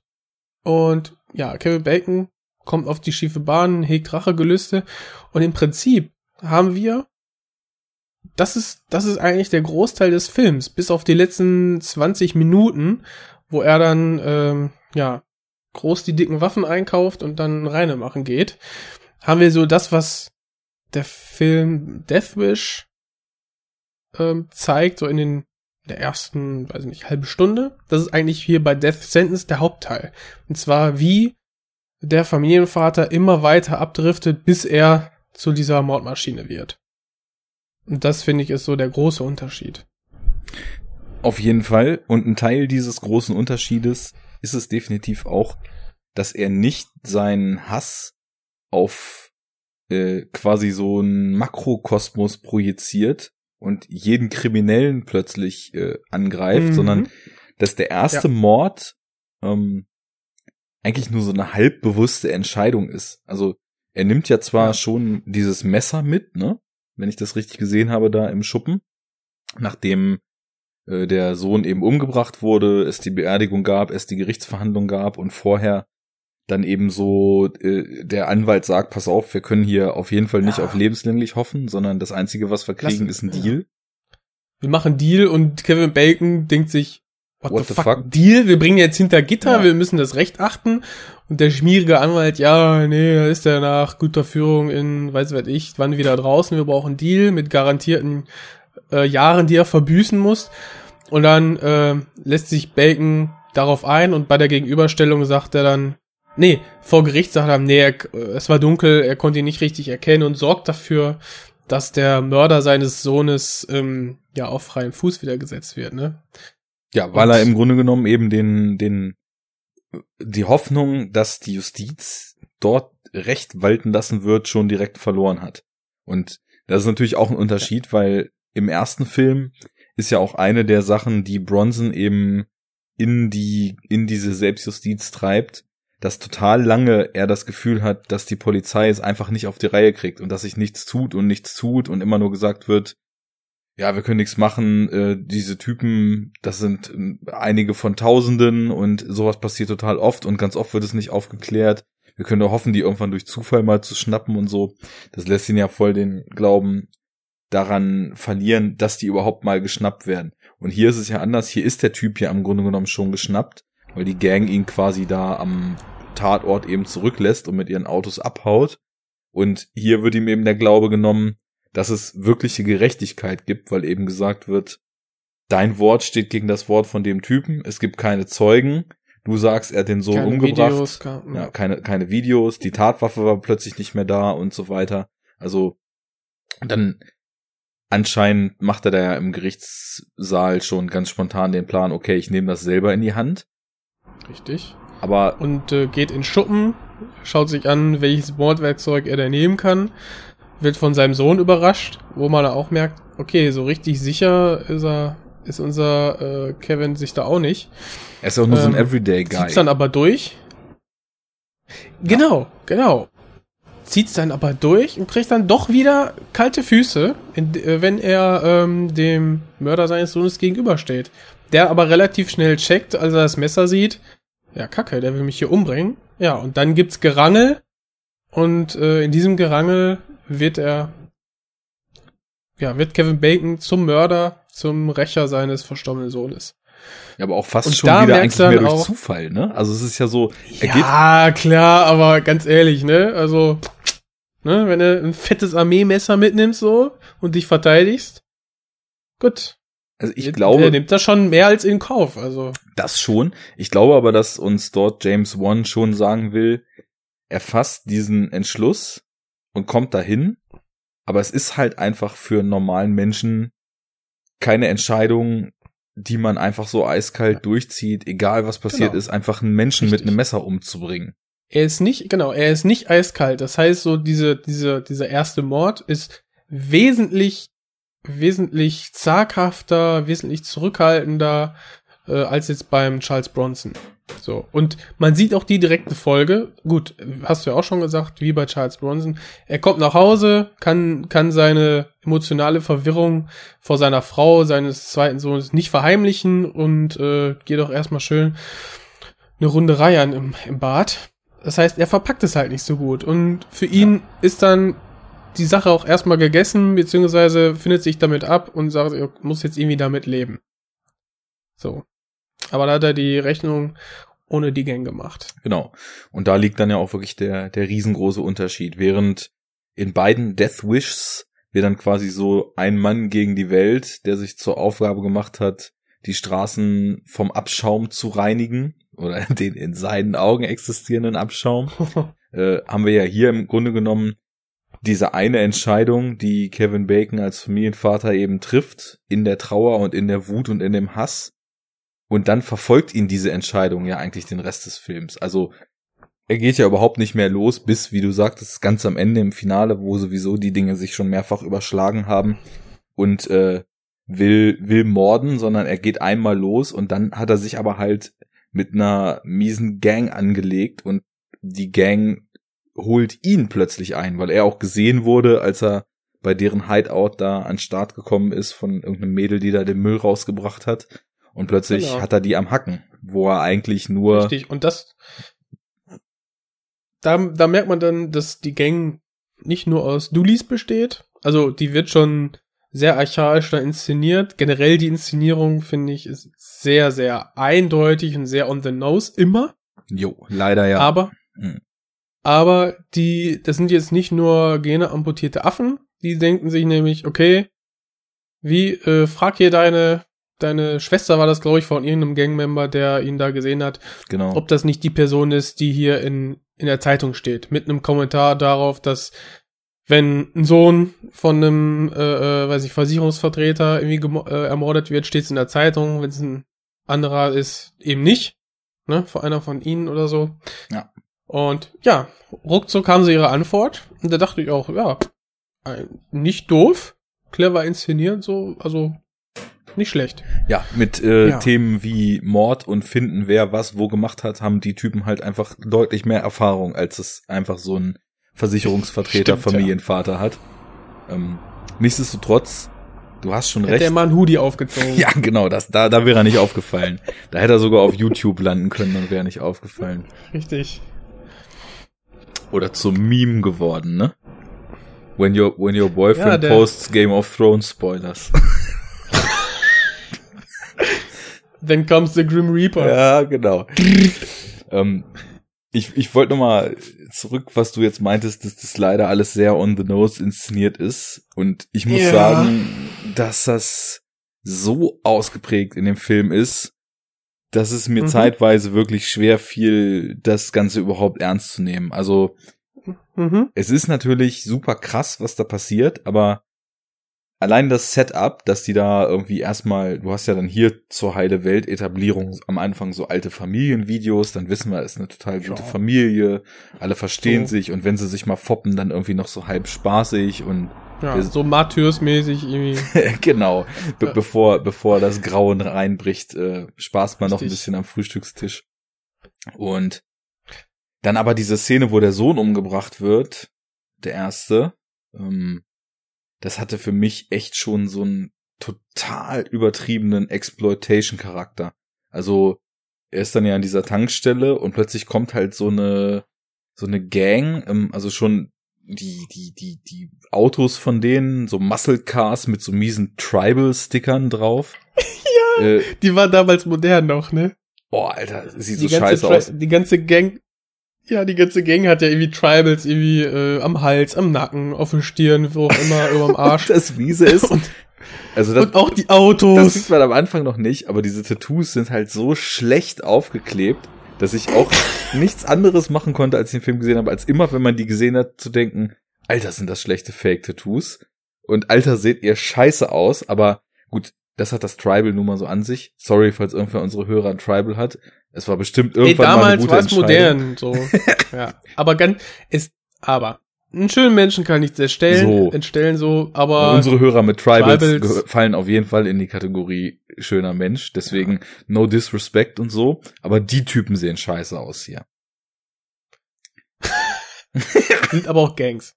Also Eben. Gang-Member, ne? Von daher, Nein, aber also so dieser, diese Nummer dann so, okay, also Gang-Ritual, Initiation und so, das kann man ja alles irgendwie noch kaufen. Aber es ist schon ziemlich drüber und es ist schon ziemlich, es ist so mega krass und der Rest ist dann erstmal, also das Drama und so ist so, ist so ganz bodenständig inszeniert. Und ich finde, dass der Film da so zwei Tonalitäten hat, die nicht so richtig gut zusammenpassen, oder? also bis dahin, bis zu, äh, bis äh, hier zum, zum Test, so, So, ein kleiner Test. ne, ob der, ob der kleine Bruder des, des, des Bemba Captains auch dazugehört, weil das ist so dieser Initiierungsritus, da muss halt ein killen so. Ähm, ja, dann hast du halt eine sehr, sehr blutige Erschießungsszene und dann zum Schluss, äh, ja, spritzt das Blut so aus seinem Hals. Also der Tankstellenbetreiber wird erschossen. Sehr blutig, CGI, blutmäßig und der Sohn aufgeschlitzt. Das sah wiederum sehr, sehr hart aus. Aber ja, da kommt so dieses Horror-Ding wieder durch, ne? Und Also nicht zimperlich. das auf keinen Fall. Ich meine, später werden ja auch noch Gliedmaßen abgeschossen und so weiter. Also da eskaliert der Film dann ja völlig. Aber irgendwie, für mich hat da, also so verschiedene kreative Entscheidungen haben tonal irgendwie nicht so richtig zusammengepasst. Also teilweise Aber ist das fand ich jetzt, ich fand schon, das fand ich bisher erstmal gelungen, dass er dann bei der Gewaltdarstellung äh, direkt auf, auf elf geht. Ja, das, äh, also bis dahin haben wir ja auch einfach nur einen, einen körnigen Film, der in entsättigten Look uns quasi im Setup diese Familie zeigt. Ist Mhm. natürlich auch klar, dass der was Schlimmes passieren wird. Das, das wissen wir ja allein schon aufgrund des zugrunde liegenden Stoffes. War ja im Ja, Buch wenn so. man. so, ja. Du hast alles Buch gelesen. hab ich gedacht. nee, ich meine, wenn, wenn eine Familie als perfekte Familie dargestellt wird, zehn Minuten lang, dann ist klar, da muss was passieren. Und wenn, wenn dann da böse Musik aufkommt, wenn da irgendwie Muscle Cars äh, vorbeifahren, den armen Familienvater ja böse abdrängen und die dann halt auf die gleiche Tankstelle zurollen, dann ist klar, die Hölle bricht gleich los.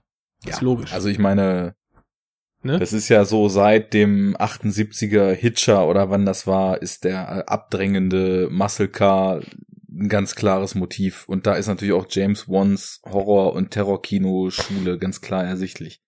Das Mhm. passt soweit.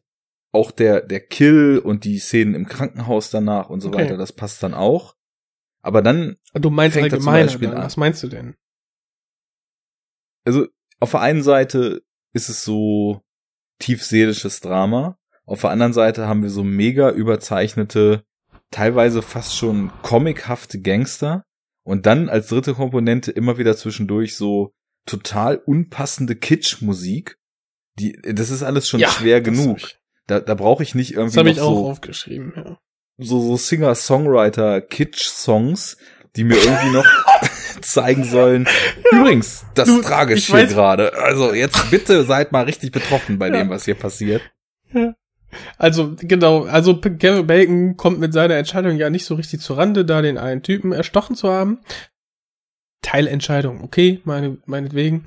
Ähm, genau, und irgendwann gibt's halt äh, diese eine Stürmung äh, der Wohnung der äh, guten Familie. Ähm, das haben alle Filme übrigens gemeinsam. Und ja, bei diesem Wohnungsraid wird, werden quasi einfach alle erschossen. Kevin Bacon, die Mutter und der letzte Sohn. Und ähm, ja, dann kommt diese Szene, die du meintest. Dann haben wir da diese kreisende Kamera, die quasi dann auf äh, äh, die auf die vermeintlichen Leichen der drei, die alle nebeneinander liegen, dann so einmal rumfährt. Dann haben wir diese seichten Gitarrenklänge, da irgendwie einen schönen Indie-Song, der da getrillert wird. Und denkst, okay, Kamera fährt immer weiter auf Kevin Bacon zu und du denkst, äh, so atonal, das passt gerade überhaupt gar nicht irgendwie. Und vorher gab's das auch schon einmal. Nachdem der erste Kills Sohn und dann gestorben la, la, la. ist. Ja, Ne? war das da auch? Okay. Ja. Ja, das ist zweimal im Film also gene gewesen. generell die, Ja. die Musik ist halt entweder super on the, also total übertrieben unterstützend zur, zur Situation oder total unpassend. Mhm. Genau. Und wenn's unterstützt, dann ist es auch cool. Also es ist ja dann irgendwann so, dass äh, sich Aber herausstellt, mega auffällig. das schon. Das, irgendwann stellt sich heraus, dass der Typ, den Kevin Bacon umgebracht hat, dass der der Bruder von diesem Gang-Anführer war und nicht nur irgendein Homeboy. Und dann versuchen sie ja, oder dann jagen sie ihn ja schon, um ihm das heimzuzahlen. Dann gibt Mhm. es dann eine ziemlich lange Chase, fußläufig, wo sie ihn durch irgendwelche Gassen und Restaurants und Gebäude und ein Parkhaus jagen. Äh, Die ich sehr gut fand. ja, dann lass uns, dann lass uns doch über die erstmal ein bisschen sprechen, weil da war ja auch, sagen wir mal, was so inszenatorische Spielereien betraf, einiges dabei. Mhm. Also ich, ähm, ich fand vor allem das, das Finale schön. Also ähm, an die, ja, durch die Hinterhöfe, so das Klassische, das kennt, das kennt man ja, ne? Also er wird quasi in seinem Büro überrascht, äh, fang, fängt dann irgendwie an zu fliehen, glaube ich. Oder wo wird er nochmal überrascht? Ich weiß das nicht mehr genau. Äh, nee, er ist einfach auf der Straße unterwegs. Und äh, das Und da ist, sehen also er ist auf dem Weg zur Arbeit und sie haben halt Zufall. rausgefunden durch diesen Zeitungsartikel, wo er arbeitet, ne? Mhm. Dann will der eine Typ ihn auf der Straße einfach offen erschießen. Und er sieht das aber in der Scheibe gespiegelt so. und haut dem mit dem Koffer erstmal die Knarre aus der Hand und rennt weg. Und dann gibt's diese, Mhm. dann geht die los, die Verfolgungsjagd. Okay. Ja, nach ein paar Gässchen und Hinterhöfen sind wir dann in, in einem ähm, ja, Parkhaus einfach. Und das fand ich dann wieder ähm, sehr cool, weil wir haben eigentlich eine recht spannende Szene, weil Kevin Bacon, gut, er hat ein, ein Mord verübt, aber ist trotzdem noch äh, irgendwie doch noch so der, der Versuch der rechtschaffende Bürger zu sein, irgendwie, ne? Ist halt auf der Flucht. Ähm, die Übermacht der Gangster, ich weiß nicht, die sind waren nämlich zu viert oder zu fünft oder so. Und er versucht sich dann zwischen den Autos zu verstecken, bis er dann auf die Idee kommt, ey, ich äh, werde jetzt alle so erschüttern, ähm, dass dann der Alarm losgeht und werde so auf mich aufmerksam machen und hoffe, dass dann die Polizei kommen wird und dadurch dann die Gangster. Das fand ich Ja, auch clever, verjagen. die Entscheidung, diese, die er da, Ja. getroffen hat. Also auf jeden Fall, nachdem er es schon geschafft hat, so lange äh, zu fliehen, dass er dann irgendwie da erstmal unten auf den auf den niedrigeren Leveln. Ich habe halt noch so gedacht, ey, bist du bescheuert? Wieso rennst du denn hoch? Aber später hat sich herausgestellt, dass sein Auto halt oben geparkt war und äh, Mhm. dachte erst so, das wäre so Horror-Trope so, statt aus der Tür raus Ja. in, in den Dachboden zu rennen und da dann gefangen zu werden, ne? Aber äh, dass er dann quasi unten Rabatz macht mit den äh, Alarmanlagen und dann immer weiter hochrennt, wo sein Auto ist und dann hofft eben fliehen zu können. Ne? Also es ist schon Ja, gut geschrieben gewesen. Das war schon clever irgendwie. Ja. Gut, genau, gut, gut geschrieben. Und dann, äh, ja, sch schließt sich die Schlinge so ein bisschen. Äh, und einer der, der Gangster kommt ja wirklich dann auch auf sein äh, Stockwerk irgendwann und äh, sieht ihn auch. Und nach einer, ähm, ja, dann gibt's halt wieder einen Faust- und Bodenkampf, der dann äh, durch ein Auto äh, gekämpft wird, welches sich dann immer weiter ähm, der, der Planke nähert. Und das Ja. fand ich halt echt cool gemacht. Also dieses Finale der Szene Wir haben dann auch, auf jeden Fall. ja, Hm, Ja. Fandst du, also wie fandst du die Kamera? Weil ab dem Punkt, wo er im Parkhaus ist, wird ja recht Mhm. viel so Plansequenzspielerei gemacht, ne? Und mhm. ich hatte irgendwann das Gefühl, dass es mir ein bisschen zu künstlich aufdringlich war, nur zu dem Zweck, diese Plansequenz am Leben zu halten. Ging dir das auch so? Oder fandest du eher cool? Ja, ich fand's, ich fand's cool eigentlich, weil ähm, der ist halt jedes jedes Bild ist halt so durch durch den Stil, den ich ja schon äh, kritisiert habe, ist es halt schon generell in jedem Bild so drüber.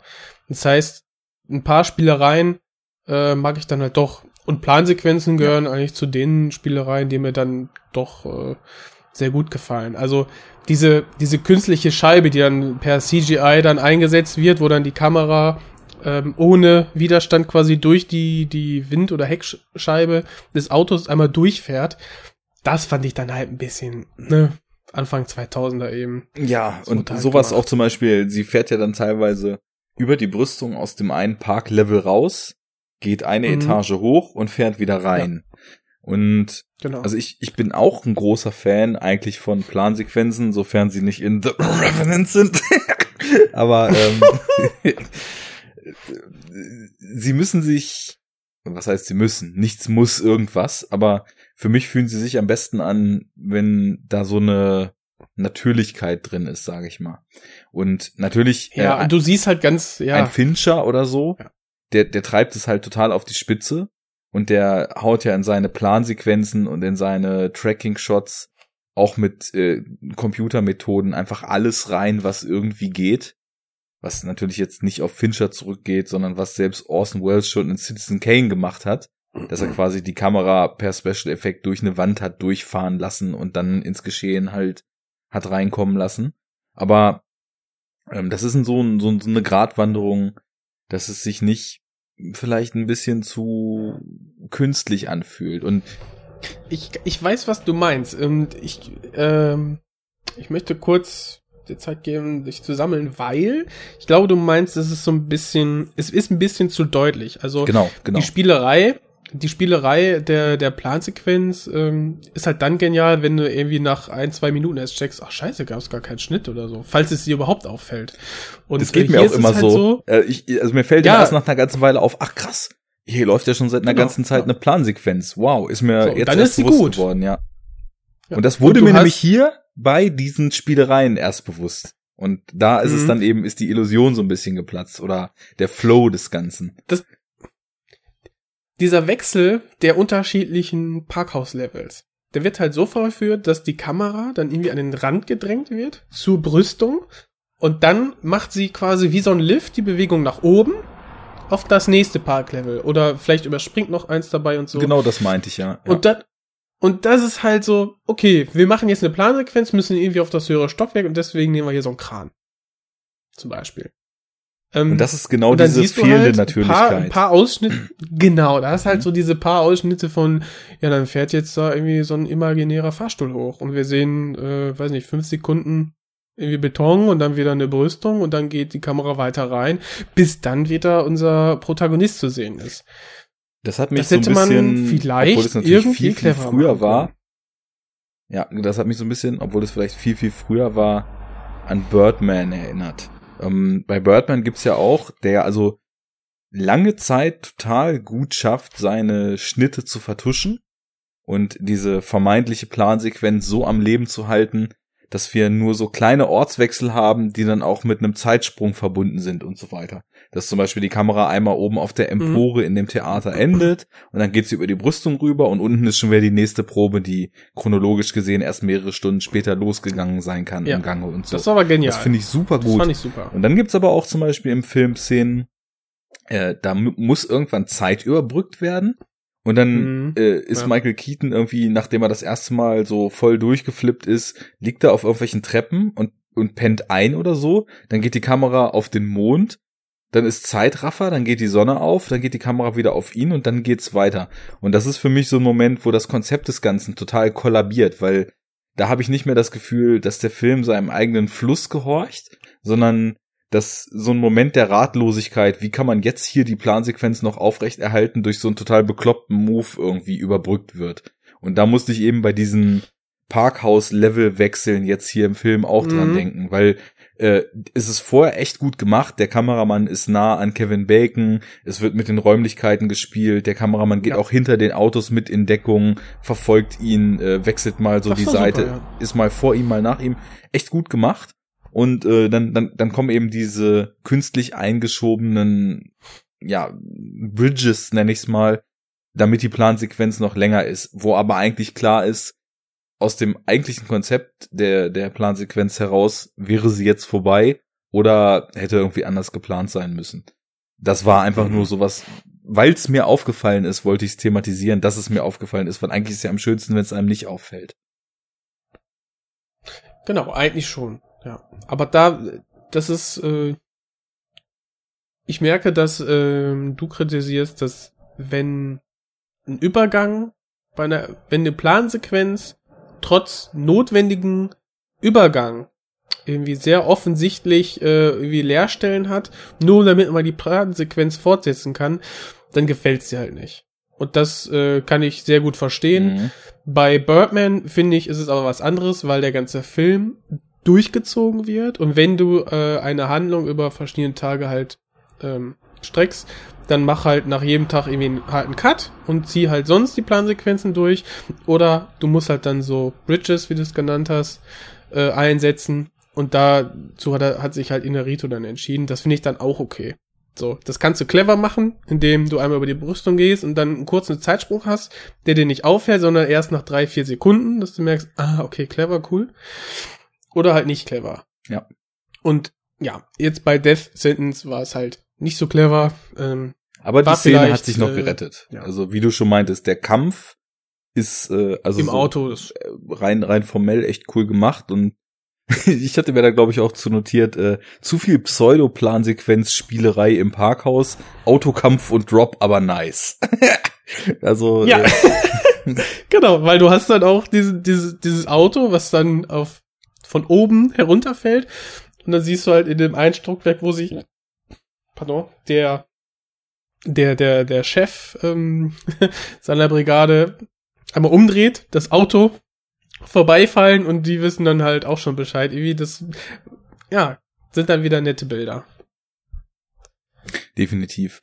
Ähm, der Kampf hat auch so für mich, also so rein von der Kinetik und vom Ablauf gut funktioniert.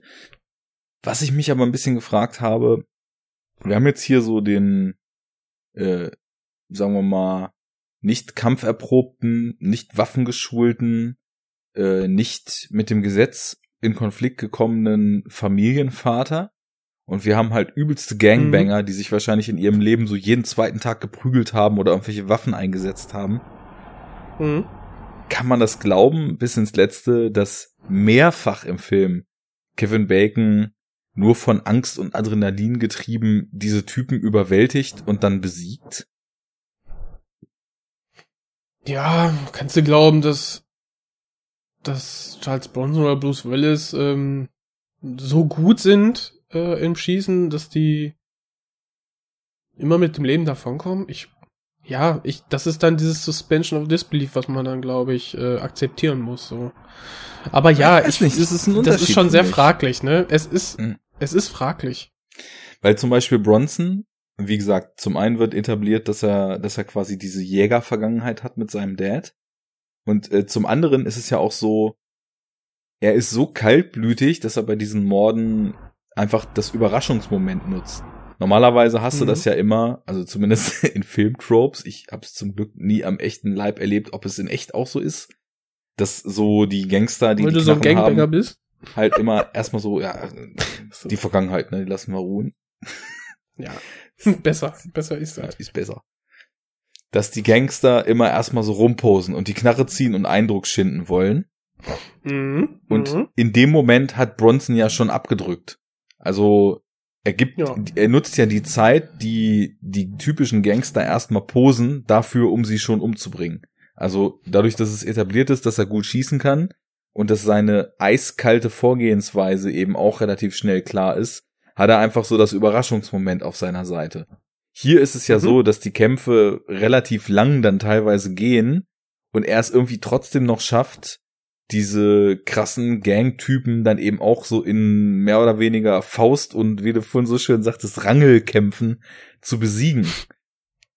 Und dann ja, wobei da haben sie sich bei dem bei dem Parkhaus, da haben sie sich, äh, der konnte halt schlecht schießen, hier der Gangbanger, dann war Knarre irgendwie weg, ne, wurde glaube ich auch wieder mit der Aktentasche äh, weggehauen, aus der Hand geschlagen oder vielleicht war auch das Magazin leer, man weiß es nicht und ähm, ja, da ansonsten haben sie halt beide irgendwie sich da gekabbelt. So fand ich fand ich okay. Da habe ich es noch ähm, gut akzeptieren können. Vor allem, wenn man jetzt vorspult und dann im Finale, puh, da geht's äh, auch Kevin Bacon an Kragen, ne?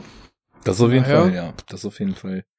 Ähm, ja, war auch jetzt nicht so, dass ich da vorsaß und dachte, oh Mensch, äh, hier habt ihr, das habt ihr ja gar nicht etabliert, das kann ich jetzt nicht glauben, das verhagelt mir den Film oder die Action-Szene oder so, weil ich, ich finde halt, mhm. wenn, aber, äh, ja. wenn er so, wenn Man er so, fragt sich doch irgendwie, ne, woher dann er dann doch irgendwie so da durchkommt. Ja, genau. Also, es ist ja spannend gemacht, ne, und die Szenen, die haben halt auch echt Kinetik und Adrenalin und so, diese ganze Verfolgungsjagd, äh, ist also so für eine fußläufige Verfolgungsjagd auf jeden Fall sag ich mal, nicht, äh, er findet nicht das Rad neu, aber ist schon cool gemacht. Nee, und gar nicht. Äh, das Ding im Parkhaus, da wird's dann wirklich auch so ein bisschen kreativer, so wie man mit dem Raum halt mhm. spielen kann.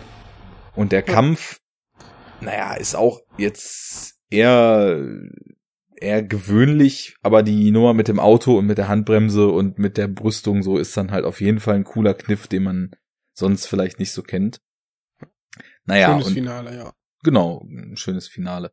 Und ja, wenn wenn es spannend wird, wenn es ein bisschen in Richtung Action geht in den Szenen und äh, wenn das Tempo anzieht, dann hat der Film finde ich schon so seine seine starken Momente, weil spätestens mhm. dann nach der nach der Nummer mit dem Parkhaus dort, wo er dann ja auch den zweiten Typen aus der Gang quasi umgebracht hat, Ähm, da ruft, also kriegt er ja quasi so eine Nachricht übermittelt, ne, dass diese Gang jetzt seine ganze Familie umbringen will und er kriegt das Death Sentence, also die Familie kriegt den, den Death Genau. Sentence ausgesprochen von dem Gangleader. Und äh, ich finde, da, da zieht das Tempo und die Atmosphäre dann auch schon relativ stark an, so. Also da weiß dann James Wan auch noch, noch besser, was er tut. Und dann ist es ja auch wirklich so, dass als sie dann in das Haus kommen, diese Gang, dass es irgendwie gerade so noch schafft, einen Typen zu überwältigen, aber dann halt nicht so Schwarzenegger One-Man-Army mäßig alle platt macht, sondern halt einfach einen irgendwie noch so erledigt kriegt und alles andere dann ihn total schnell Dann überwältigt. ist Feierabend, ne? Ja, genau, genau. da werden alle ins Wohnzimmer gekarrt und abgeknallt. Ja. Und äh, dann gibt's so diese, wie du schon sagtest, diese schöne Indie-Musik und man denkt sich, ja, jetzt ist der erfolgreiche Arbeitstag des äh, äh, allgemeinen Gangmembers schön zu Ende gegangen und ähm, Ordnung ist wieder hergestellt. Aber nicht mit Kevin Bacon, weil er überlebt das natürlich. ja. Und der kleine Junge ja auch. Und ähm, ja, dann nach dieser Szene kommt dann auch direkt eine nächste schlimme, fand ich, weil dann erwacht er da, kriegt erstmal gesagt, ja, ne, sie sind angekettet, weil äh, ne, nicht zu ihrem Schutz, sondern weil damit sie mir nicht wieder weglaufen und Leute killen, sagt dann die etwas durchsichtige, aber doch clevere Polizistin. Und äh, die, diese, da fand ich halt diese Krankenschwester so, so geil, ne? Wo er dann sagt, ja, können Sie hier das äh, Piepen, das äh, äh, ist jetzt hier der Ja, Herzmonitor, schlecht, ja. können Sie das ausschalten? Ne? Können Sie das ausschalten? Das Piepen oder das Herz? Und dann gibt's so eine, so eine, so, so eine Sekunde, wo niemand was sagt. Und ich denk so, okay, ist, ist das jetzt so für den Lacher im Kinoraum irgendwie da geblieben? Ich fand's einfach nur mies. so, Ja, was ist das? Das ist einfach so kacke. ich hatte den Film jetzt Nicht lustig, geguckt. so richtig. Du hast auf Prime geguckt, da gibt's glaube ich nur Deutsch, ne? Ja, genau. Ja, ich hatte mir mal in Dänemark die Blu-ray irgendwie ganz günstig geschossen und äh, Mhm. Konnte ihn dann also auf Englisch sehen und hätte die Wahl gehabt, dänische, norwegische, finnische oder schwedische Untertitel dazu zu schalten. ähm, und da hat die Krankenschwester das im O-Ton so total gut gelaunt äh, gesagt, also wie so, richtig als Gag angelehnt, ne? aber so mit einer coolen Mhm. Delivery, das, das, das war schon äh, ganz, ganz gut gemacht und dann so Pause, ne? oh, I'll ask the doctor, ne? so dann auf, auf seinen Wunsch eingegangen. Äh, Genau, also ich habe mir auch dazu geschrieben, dass die deutsche Anpassung wahrscheinlich nicht gelungen ist. Ähm, aber ich, gut, wenn es der gleiche Gag auf Englisch ist, war schon wahrscheinlich. naja, dann kommt's, getroffen. dann kommt's auf, auf die Betonung an. Ja. Ansonsten finde ich, bis auf darauf, dass die äh, Familie von Kevin Bacon ziemlich es ist eigentlich ein Familienfilm, ne? Einmal die Gangfamilie und einmal die Familie des Kevin. Und äh, ja, irgendwie scheint so generell auch die Polizei ähm, ja nur Urlaub zu haben oder irgendwie so eine Vier-Stunden-Woche oder so. Ja, also das, ist- das finde ich in dem Film schon echt im, im Kontrast auch stark, dass die Polizei hier eigentlich überhaupt gar keine Rolle Ja. spielt. Und wenn, dann er so reinkommt und sofort Kevin Bacon irgendwelche Vorwürfe macht. mhm. Also, Ja. Als wäre das irgendwie so klar, so, aber so richtig Beweise haben sie auch nicht. Ja, Kevin hält die Klappe und dann kann die Pol Polizei wieder abdackeln, so. Keine Ahnung. aber das ist ja auch Ja, irgendwie eine dann- interessante Sache, weil da kann man sich dann ja auch wieder fragen, ähm, was will uns der Film eigentlich erzählen in diese Richtung? Also will er irgendwelche Aussagen machen, die über, und deswegen meinte ich, dass, dass ich den Film eben sehr anders finde, schon von in unserer Einleitung, über diese persönliche Rachegeschichte, die sich verselbstständigt und die dem Protagonisten viel krassere Probleme, als er eigentlich gehabt hat, ins Haus holt, nämlich mit dieser Gang. Will uns der Film darüber irgendwas, darüber hinaus irgendwas erzählen oder irgendeine Aussage Mhm. machen zu Selbstjustiz oder so? Weil ich habe nämlich das Gefühl, dass der eher wie so ein typischer Rache-Thriller, also jetzt sagen wir mal, ja, was ist der typische Rache-Thriller, ist halt schwer zu sagen. Irgend so ein, irgend so ein neuerer Liam Neeson-Film.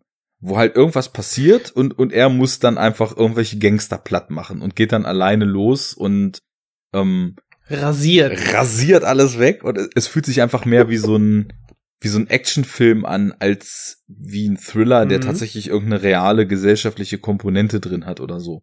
Während ein Mann sieht rot und Death Wish ja auf jeden Fall beides Filme sind, die total krass diesen Vigilante Selbstjustiz und äh, als als Privatperson gegen vermeintlich wahrgenommene strukturelle Kriminalitätsprobleme vorzugehen mit im Film drin haben. Ja, du hast das ist das Allgemeine, Ja. ne? Und Death Sentence ist rein nur diese eine Gang, die für den Tod und nachher äh, des, des einen Sohnes und der Mutter dann verantwortlich ist.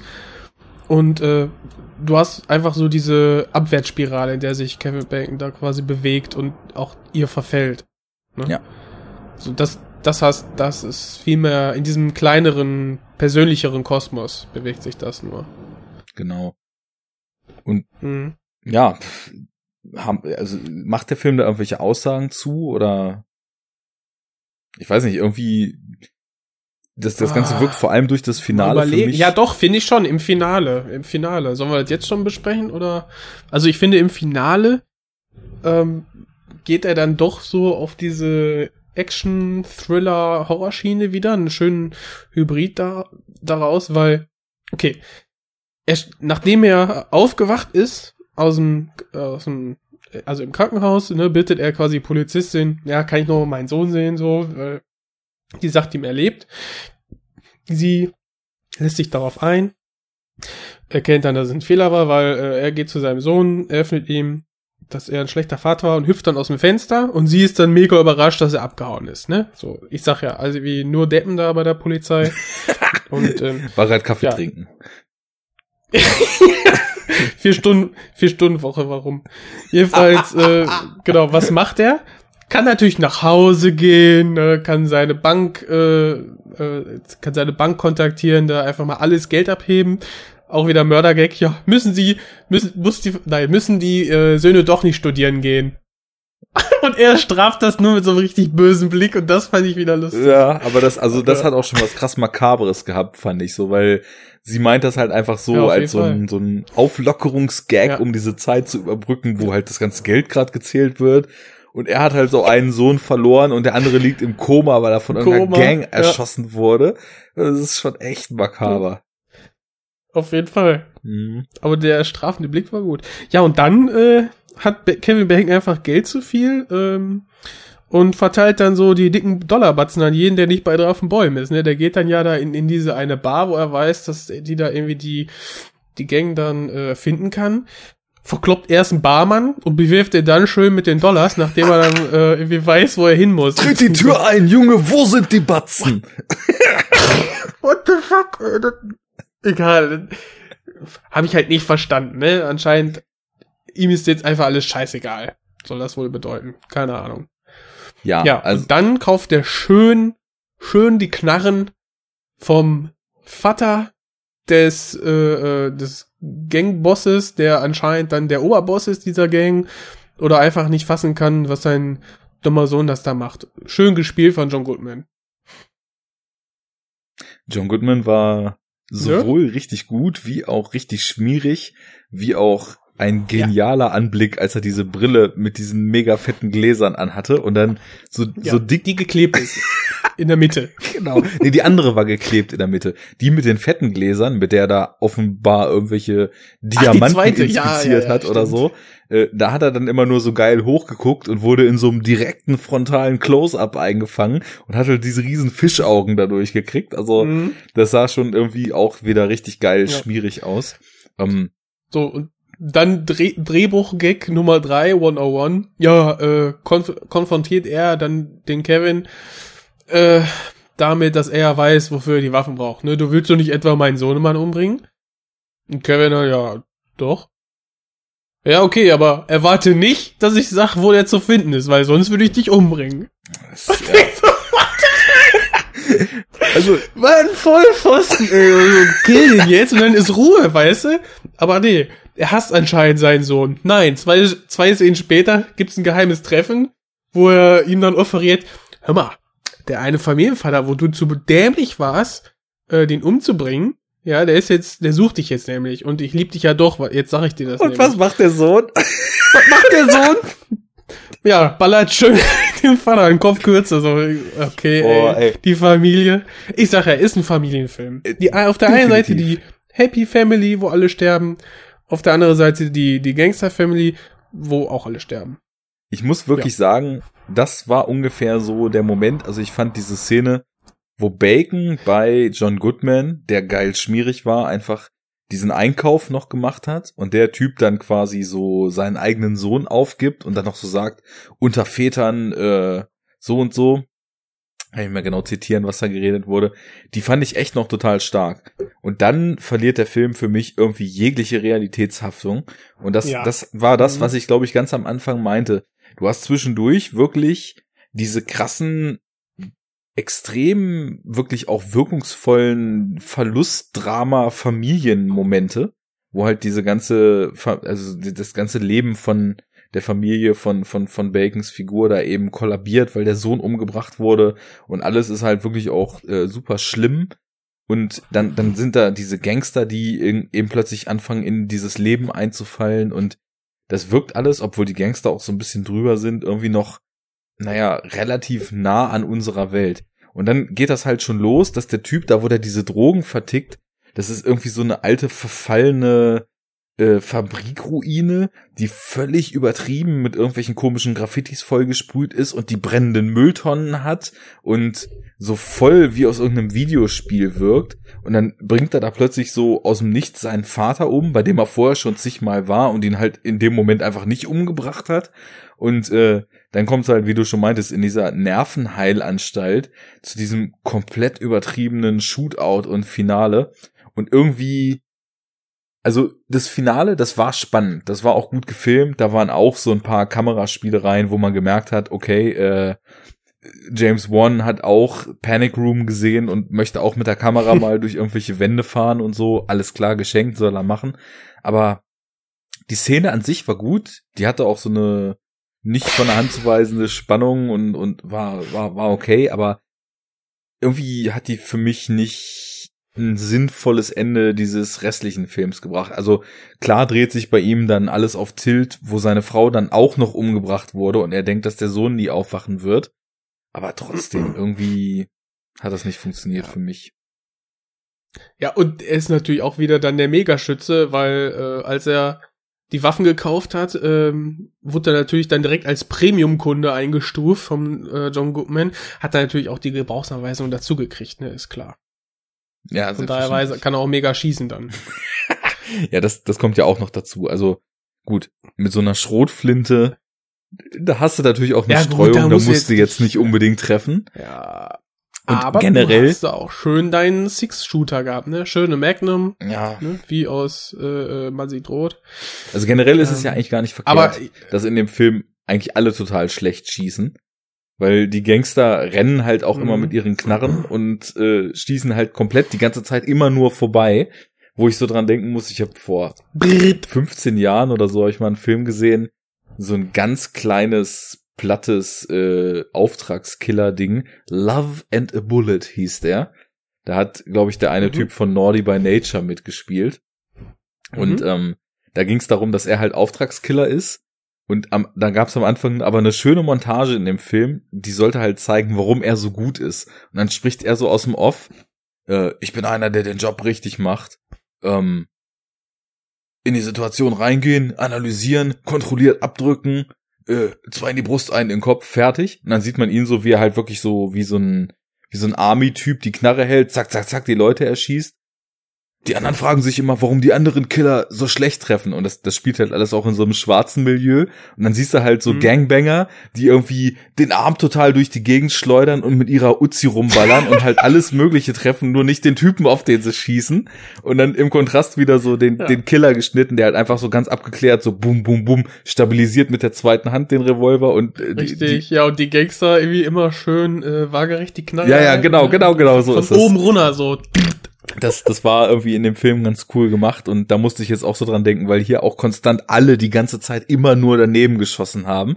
Also das macht schon Sinn, wenn man halt irgendwie mit Knarren hinter einem Typen herrennt, der irgendwie noch 30 Meter weg ist und einfach irgendwo hinballert, dass man wahrscheinlich die Mülltonne neben ihm oder die Hauswand trifft und nicht den Typen, der da vor einem rennt. Also, das passte schon soweit, aber und er hat ja auch, also das muss man schon sagen, im Finale nicht wirklich gut, gut geschossen. Also er holzt halt auch so aus dem Überraschungsmoment mit seiner Schrotflinte dem einen Typen das Bein Ja. weg und er schießt den dann. Und dann Mhm. ballern ja eigentlich alle die ganze Zeit nur so ins Interieur und treffen durch Zufall mal. geballert. Äh, richtig Eben, und geballert. er hat einfach äh, mindestens drei Knarren mit dabei, vollgeladen und Magazine, also von daher macht's auch nicht, wenn man eine Kugel nicht trifft, ne? So. Ja. Und ich meine, er kommt ja auch nicht ungeschoren davon, also der ist ja auch richtig krass in Mitleidenschaft gezogen, schafft's dann gerade noch nach Hause, sich ein Video einzulegen und krepiert dann auf dem Sofa, ne? Das ist die Frage. Tut er das oder wird er noch gerettet werden? Ich meine, er schafft es immerhin mit seiner Schussverletzung bis nach? Hause. Ja, aber ich fand das, das Make-up so, also relativ eindeutig, ne? Krass aus dem Mund geblutet und so. Da muss ich auch sagen, äh, da ist Ja. Bacon auch die richtige Figur für, also der richtige Schauspieler. Der sieht halt in der, in der letzten Szene, nachdem er dann aus dem Krankenhaus ausbricht, diese Narbe auf dem Kopf hat, sich die Haare abrasiert. Er sieht so, Mit den drei Zupfeln so noch hinten. hart? War- war runtergerockt aus. Ja. Äh, Ja, generell also- muss ich sagen, dass Kevin Bacon den Film dann doch getragen und gerettet hat. Ähm, weil das Drehbuch, haben wir schon gesagt, ist jetzt nicht das allerbeste, ne? Und ähm, auch jetzt, auch jetzt die Gangster so krass übertrieben gespielt im Vergleich zur Polizei, die zwar mega dumm ist, aber das ist halt eher dann Drehbuchentscheidung. Die aber relativ neutral spielen. Er schultert den Film schon. Und ja, es ist alles sehr eindeutig immer gespielt, aber ich kann ihm dabei schon echt ganz gut zugucken. Also man kauft ihm diese Wandlung dann doch gut ab. Also ich glaube, dass so er ein aus dem bisschen, Nichts super schießen kann. Naja. Wa- Was ihn betrifft, bin ich bei dir. Also ich fand wirklich, Ja. dass er die Rolle gut gespielt hat und ich finde sowieso, dass Kevin Bacon ein echt äh, guter Darspiel Darsteller ist, der einiges kann, wenn man ihn lässt. Äh, das auf jeden Fall. Ich muss aber echt Er sagen, ist, er ist der Bacon auf dem Filmberg. ganz genau. Und wir wissen ja, ohne Bacon ist ein Burger quasi gar nichts. ja, kannst du auch, brauchst du auch gar nicht essen dann. Er ist der Bacon auf dem Ja, Land der ich- Raketenburger. Wobei sein Bruder da, der filmische, auch cool war. Ach, generell, ey. Die ganzen Verrückten da. Ja, was meintest du? Also, Also, du sagst, ja, äh, Ich- der ich Film, bin, den Film also was, was Bacon gemacht, betrifft, bin ich bei dir, aber was den Film betrifft, sonst fandst ich, du auch alle gut, oder was? Nee. Ja, also, Also ich, also eine ich Meinung. Gerade die beiden Söhne, pff, meine Güte, ey. Grinsebacken. ja, und die, die Gangster waren halt einfach extrem eindimensional, Ja. was jetzt wahrscheinlich auch nicht ungewöhnlich ist, weil man, Mhm. wenn man sich mal so reale Dokus über irgendwelche Gangbanger anguckt, dann hat man halt auch das Gefühl, dass irgendwie da auf jeden Fall Einzeller am Start sind, wo eigentlich das bisschen Gehirn, was da ist, mit äh, Aufrechterhalten der Körperfunktion schon überfordert ist. Und wenn dann auch noch geredet werden Mhm. soll, kommt halt äh, auf, äh, auf, auf Weed, LSD und äh, Purple Drank gleichzeitig auch nicht mehr viel dabei raus, so. Äh, aber Mhm. Ich fand den Film insgesamt echt nicht so prall, muss ich sagen. Also ich hätte, ich, ich, finde es Ja. löblich, dass er, dass er den Ansatz irgendwie so ein bisschen variiert hat und aus dem Ausgangsstoff. Genau. Das, das ist wirklich eigentlich das Beste. So, dass er den, dass er so diese Abwärtsspirale dann einmal so durchexerziert, so. Aber, Aber insgesamt muss ich euch sagen, dass ich absolut wieder erwarten und damit können wir vielleicht dann gleich zum letzten der drei überleiten, den hier Mhm. doch am schwächsten von allen dreien fand. ja, wegen dieser total eindeutigen, also dieser, dieser Überinszenierung der, der total unpassenden Musik. Wirklich, also, ohne Scheiß, wird man andere Musik wählen, wäre der Film noch mal um Längen besser. Es gab wirklich mehrere Szenen, also zweimal diese Kitsch-Musik und dann auch so ein paar Mal noch so ein Score, der komplett Gangster. außer Zeit gefallen ist. Also da war so, da war so Elektronik und so Metal-Riff-Score plötzlich dann im Finale mit drin. wo ich auch so das Gefühl Mhm. hatte, okay, der Style ist doch eigentlich spätestens seit Matrix 1 irgendwie auch dann ein alter Hut und äh, klingt halt brutal nach 90er, Ja, aber aber, muss- der ja. Film ist halt schon Ende Nuller. Harte Jungs hören da Death Metal, ist klar.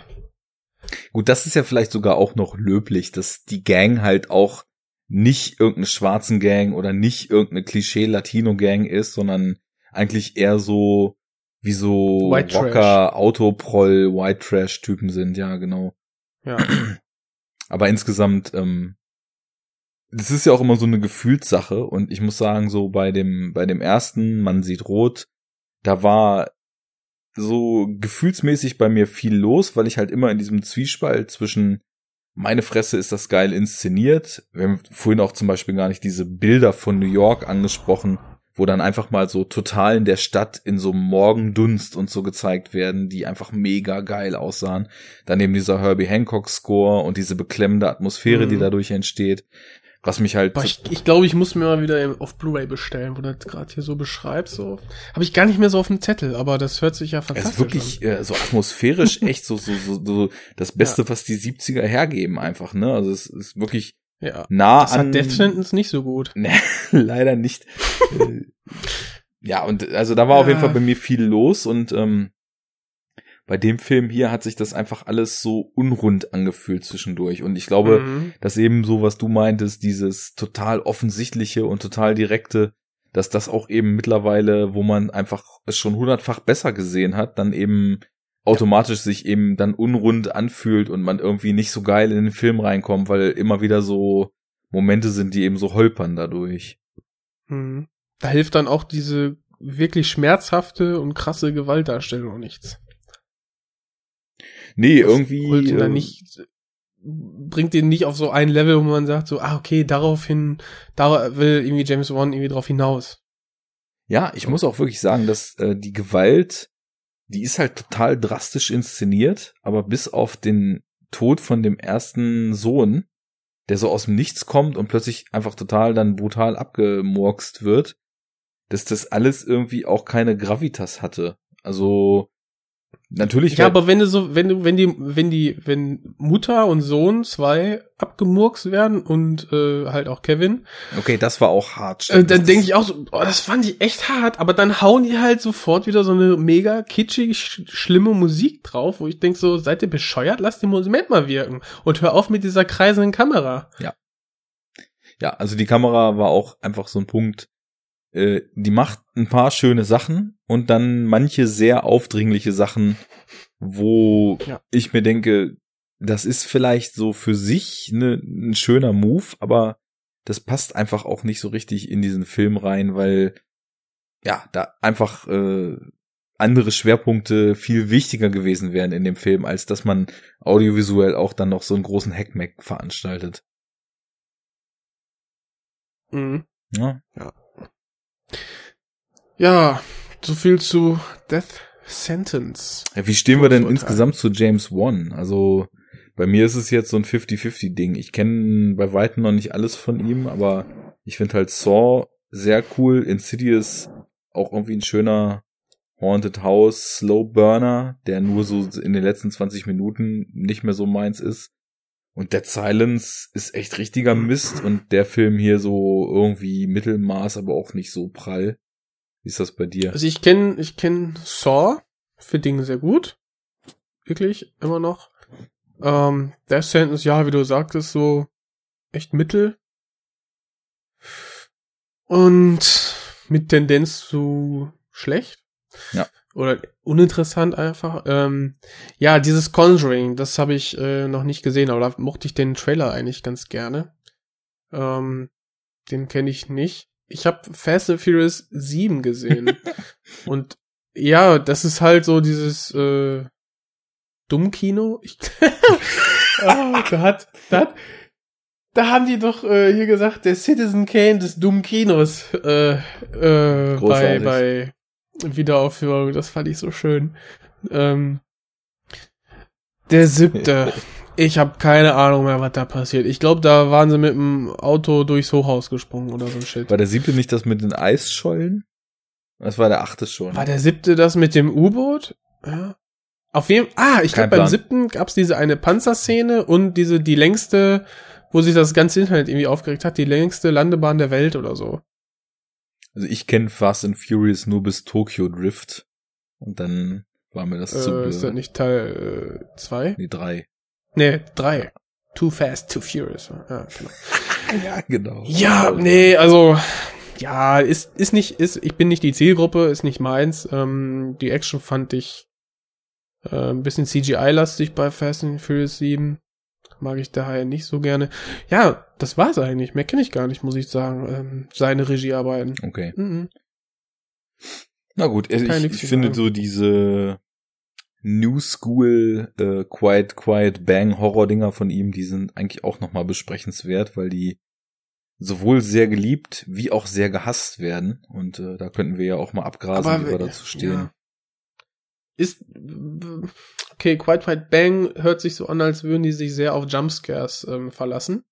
Na sagen wir es mal so, also äh, dieses, sagen wir mal, in den letzten zehn Jahren wieder aufgekommene Horror-Subgenre, das hat, äh, ich glaube, Mark Kermode, falls du den kennst, äh, so ein Filmkritiker aus, aus äh, UK, der auch oft äh, sehr spannende Sachen zu erzählen hat. Da bin ich mal drauf gekommen, weil hier Nerd Talk Lars den immer geplagt hat dort in der Sendung. Und ich glaube, Mhm. der hat diese Genrebezeichnung so geprägt. Das, also für mich zählt eigentlich eher so die Suspense bei den Filmen. Und das fand ich halt bei Insidious halt richtig cool. Oder zum Beispiel bei den Ty West Filmen, äh, hier äh, House of the Devil und äh, heißt der The Insiders? Nee. Insider. Insider ist was anderes. Mit, äh, was, nee, der, Mit Russell Crowe. ähm, Ähm, Quo. ähm, Innkeepers, The Innkeepers. Und äh, ja, das, das sind so, also die, die haben halt ellenlange, extrem langsame Szenen in creepigen Häusern, wo du eigentlich die ganze Zeit immer nur denkst, okay, gleich passiert was, gleich passiert was, gleich passiert was. Mhm. Aber es passiert halt richtig lange nicht. Und ich kann da voll was mit anfangen, weil ich eben finde, dass diese Art von Spannung, dadurch, dass man eben auf Horrorfilme geschult ist und weiß, irgendwann kommt was, da ist es dann halt, Ja, wenn damit gespielt wird, clever, dann Genau. ist es natürlich ähm, wieder gut. also ich meine, in, Ähm, in dem äh, äh, und- House of the Devil zum Beispiel, da geht's ja darum, dass ein so ein Mädel äh, quasi als Babysitterin in so ein ganz seltsames Haus von ganz seltsamen Menschen eingeladen wird und dann hat sie einen Walkman auf und tanzt im Dunkeln, weil der Strom ausgefallen ist durch dieses Haus. Und du hörst immer nur Mhm. Dielen, Knarren und komische Geräusche von irgendwo. Und dann nimmt sie den Walkman ab und dann sind die Geräusche wieder weg und setzt es wieder auf und dann überlagert sich ihre komische 80er-Mucke wieder mit dem Ganzen. Und das reizt der so bis zum Extrem aus und du, du, du kannst irgendwann nicht mehr, weil du denkst, es, es muss gleich irgendwas Mieses passieren. Und da ist dann wirklich der Jumpscare so eine Entladung des Ganzen. Wohingegen bei so ist wieder- uninspirierten ja. Scheiß ist es ja einfach nur so ein Mittel, was falsch eingesetzt wird. Ne? Mhm. Das ist auch mit die beste Szene bei 8 mm, wo äh, Nicolas Cage in diesem Haus des, des Killers äh, umherstreift und Mhm. dann plötzlich ähm, die, die Schallplatte aufgelegt wird. Und weiß, hast du so eine örtliche, also eine Verortung, wo er jetzt sein muss. Aber er, er kennt sich ja nicht aus. Und dann guckt er so weiter, geht der Musik nach und so. Sowas. Also es wird ja auch sehr, sehr lange aufgebaut, bis es dann entladen wird. Und das hat mir da mega gut gefallen. Mhm. Kann ich mich jetzt Also gar nicht mehr so da dran erinnern. mal äh, Ja. eine Chance geben, diese Quiet Quiet Bang Geschichte. Ja. Ähm, Ich muss sagen, bei Horrorfilmen, ich bin da sehr, sehr wählerisch. Also ich, ich kaufe mir dann oder gucke mir immer die an, die sehr positiv äh, ähm, besprochen werden von Menschen, deren äh, Meinung ich dann schätze. Äh, hab mir jetzt dann auch daraufhin auch dann The Witch äh, geholt. Leider immer noch nicht gesehen, werde ich aber bald. Oder Super Dark Times, so ein Gedöns. Ähm, oder auch, ich glaube, äh, du hast ja auch ähm, hier den äh, ah, It, It Follows. Hast du ja auch so gelobt. oh, den, der ist ganz ja, hoch im Kurs bei mir, mir. ja. Genau, und dann habe ich dann äh, einfach nur, okay, ne, gefiel ihm aus dem und dem Grund, okay, gekauft, angeguckt und dachte, ja geil, okay, äh, jetzt gar kein so megatypischer Horrorfilm, die Idee mega gut umgesetzt, visuell und das war, ja, sowas mag ich dann sehr gerne. Ja, ist einfach schön. Also zum einen natürlich ist Horror so, wir hatten ja gerade die Performance in der letzten Episode. Horror ist natürlich Ja. so eine des, eins der unmittelbarsten Genres, wo Ja. die Filme am allermeisten irgendwie auch über den, den Effekt, den sie haben, funktionieren. Aber ich finde halt so, wenn das funktioniert, dann ist das eigentlich schon mal so die Dreiviertel Miete. Aber die restliche, das restliche Viertel und Extrapunkte kommen dann für mich immer durch so doppelbödige Lesarten, kodierte gesellschaftliche Themen, äh, Psychologie, die da eine Rolle spielt und so.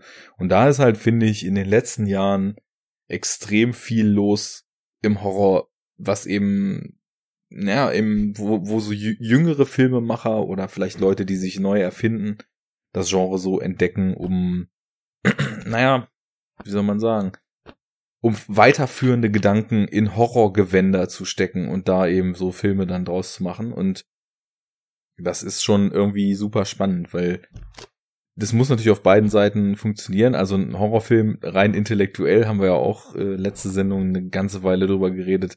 Das ist eigentlich fast zum Scheitern Mhm. verurteilt, aber wenn du dann eben viele Gedanken noch reinlegen kannst und nach dem Film total geflasht und geplättet bist, dann ist es halt super geil. Und natürlich kommt auch äh, nach wie vor viel Schund raus, aber da, da passiert einfach in den letzten Jahren viel und ich bin total gespannt, weil sich ja jetzt so Strömungen auch etabliert haben, die man jetzt schon so als Post-Horror betitelt hat, wo äh, Aha. Also das ist zum Beispiel, ähm, das sind, beide Filme sind in Deutschland jetzt dieses Jahr rausgekommen. Den einen kenne ich noch nicht. It Comes at Night heißt der, wo dann Mhm. eigentlich fast schon wieder eher so das das Drama und der Autorenfilm äh, eher so eher so stilgebend sind und dann aber halt trotzdem so Horrormotive und so weiter eine Rolle spielen. Eigentlich ist The Witch auch so. Also die Horroraspekte in Ach, der! Ja, der hat einen sehr atmosphärischen Trailer gehabt und äh, wurde dann echt zerrissen, weil der wohl sehr, sehr misleading war. It Comes at It Night. Comes at Night. Hm. Ja, äh, Trailer-Etikettenschwindel, ne? Hm. Oder A Ghost Ja. Story zum Beispiel, der von einem Horrorfilm eigentlich nur noch das Motiv des Geistes übernommen hat, aber dann im Endeffekt irgendwie eine sehr tiefe und sehr, sehr ungewöhnliche Abhandlung über Verlust, über Loslassen, über Vergebung und so weiter ist. Das, da, da passiert einfach total viel gerade und äh, so das, das, das Remix- und Patchwork-Zeitalter, in dem wir irgendwie auch so durchs Netz sind, das, das macht sich natürlich auch auf Filme bemerkbar und führt einfach dazu, dass, glaube ich, so klassische Film- und Horrormotive, also wahrscheinlich aus jedem Genre, aber im Horror eben ist es eben sehr stark, dann in so ganz neue Kontexte gebracht werden. Das beobachte ich zumindest so mit meiner Wahrnehmung, sagen wir mal, in den letzten fünf Jahren. Seit mit Babadook. Ja, oder Babadook, ne? Und, Diese, ja, genau. Ja, Mhm. die zweite Ebene und so. Aber dann gibt's auch sowas wie der Mandy-Trailer, der auch den, den uns da Tamino äh, empfohlen hat, habe ich ja direkt dann nochmal rausgehauen, als ich den geguckt habe, weil der war richtig Hammer mit Nicolas Cage. Oh, der sah richtig gut aus. Habe ich noch gar nicht gesehen, hatte ich dann direkt äh, vergessen. Ich musste pennen. Oldschool äh, Horror mit ja, sehr, sehr fettem 80s Flair und jede Menge Blut und ja, Nicolas Cage, der da irgendwie sich so eine magische Waffe oder so schmiedet oder so ein Gedönse, weiß ich nicht. Einfach Hammerbilder, Hammerscore. Richtig gut. Ich hoffe, dass da nicht geschwindelt wird im Trailer. Leider ist ja, Etikettenschwindel, was Trailer betrifft, äh, äh, sehr, sehr, sehr gängig heutzutage. Enough talk! Sehr schön. Ja, Horror. Soll ich nochmal klatschen? Ist ja egal. Nö. Mit Horror. Okay. Ja, Horror. Ja, mit Horror. Ja, Horror. mit Horror. ich wusste. Die Platte springt, hallo. Wir brauchen einen neuen Arne. Horror. Als wir vorhin Horror, auf, aufhörten, wollte ich gerade sagen, dass ja für Horror auch der Verantwortliche unseres letzten Films aus diesem heutigen Triple äh, nicht gerade äh, ein, ein Fremder ist. Eli Roth und Richtig. Horror, das sind ja schon so zwei Paar Schuhe, die zusammengehören. Nicht wahr? Mhm. Ja, der ist, hat sich äh, verdient gemacht durch äh, diverse Horrorfilme, die auch so in die ja, popkulturelle Neugeschichte eingegangen ist. Ne? Also Hostel ist er seines Zeichens verantwortlich, Cabin Fever, hat er nicht auch Green Inferno ähm, Genau, Regie genau. geführt? Mhm. Das, genau. Ähm, hast du noch mehr von seinen äh, Horrorfilmen gesehen? Ähm, eigentlich nicht, nee. Also ich habe Knock Knock, was ja so ein vielleicht etwas untypischer Home Invasion Thriller ist. Den habe ich Mhm. ausgelassen, weil ich den Ich. Trailer einfach zu dämlich fand oder zu 0815. Aber nachdem er jetzt äh, Death Wish gemacht hat und ich Death Wish jetzt auch gesehen habe, bin ich am überlegen, ob ich nicht vielleicht doch Knock Knock mal eine Chance geben muss. Ich weiß nicht. Das ist so, zitiert doch nur aus der Lebensgeschichte eines äh, Keanu Reeves oder so. genau. Alles autobiografisch. Genau. Klingeln irgendwelche Hotties an so und wollen nur mit ihm in die Kiste. Aber dann kommt alles ganz anders. Nee, ich habe den leider auch, also ich habe ihn auch nicht gesehen. Ähm, ja, aber da macht jetzt dieses, diesen anderen hier, das Haus der geheimnisvollen Uhren. Da habe ich, glaube ich, den ersten Trailer mal zugesehen. Mhm. Ich glaube, der sah interessant aus, aber weiß ich nicht. Mal schauen. Also ich äh, habe da nichts von gehört. Ich bin aber auch mit den Sachen, die so kommen, nicht wirklich firm, muss ich ganz ehrlich sagen, weil mir einfach diese Promo-Maschine, die heutzutage um äh, Filme, die irgendwann vielleicht mal kommen werden, Mhm. die ist mir einfach zu krass. Das nervt mich zu sehr, was da für ein Hackmack gemacht wird über Sachen, die in im Stadium von der erste Schauspieler ist gecastet sind. Das äh, deswegen, also ich finde es immer für mich selbst persönlich deutlich produktiver, wenn ich meine Zeit mit Dingen aus der Filmwelt äh, verplempere, die auch schon existieren, so dass ich halt zu dem was ich dann Mhm. lese oder was ich äh, jetzt aufschnappe, dass ich da auch einen Abgleich habe, irgendwas, womit ich das Ganze dann auch in Relation setzen kann. Ja, ist gehaltvoller und der wesentliche Vorteil ist, du kommst dann nicht in dieses Hypegewässer, ne? Ganz genau. Das kann einem ja auch äh, gern mal was verhageln, wenn man sich da einfach zu sehr hat aufsaugen lassen. Äh, besser Ja, oder wenn, versuchen- wenn du drei Wochen nur gesagt kriegst, bester Film ever so und denkst so, boah, ey, okay, da wird's bestimmt ein, zwei Abstriche geben für, für mich, aber sonst muss er überragend sein. Ja, gehst rein und hast direkt so eine viel zu hohe Erwartungshaltung oder so.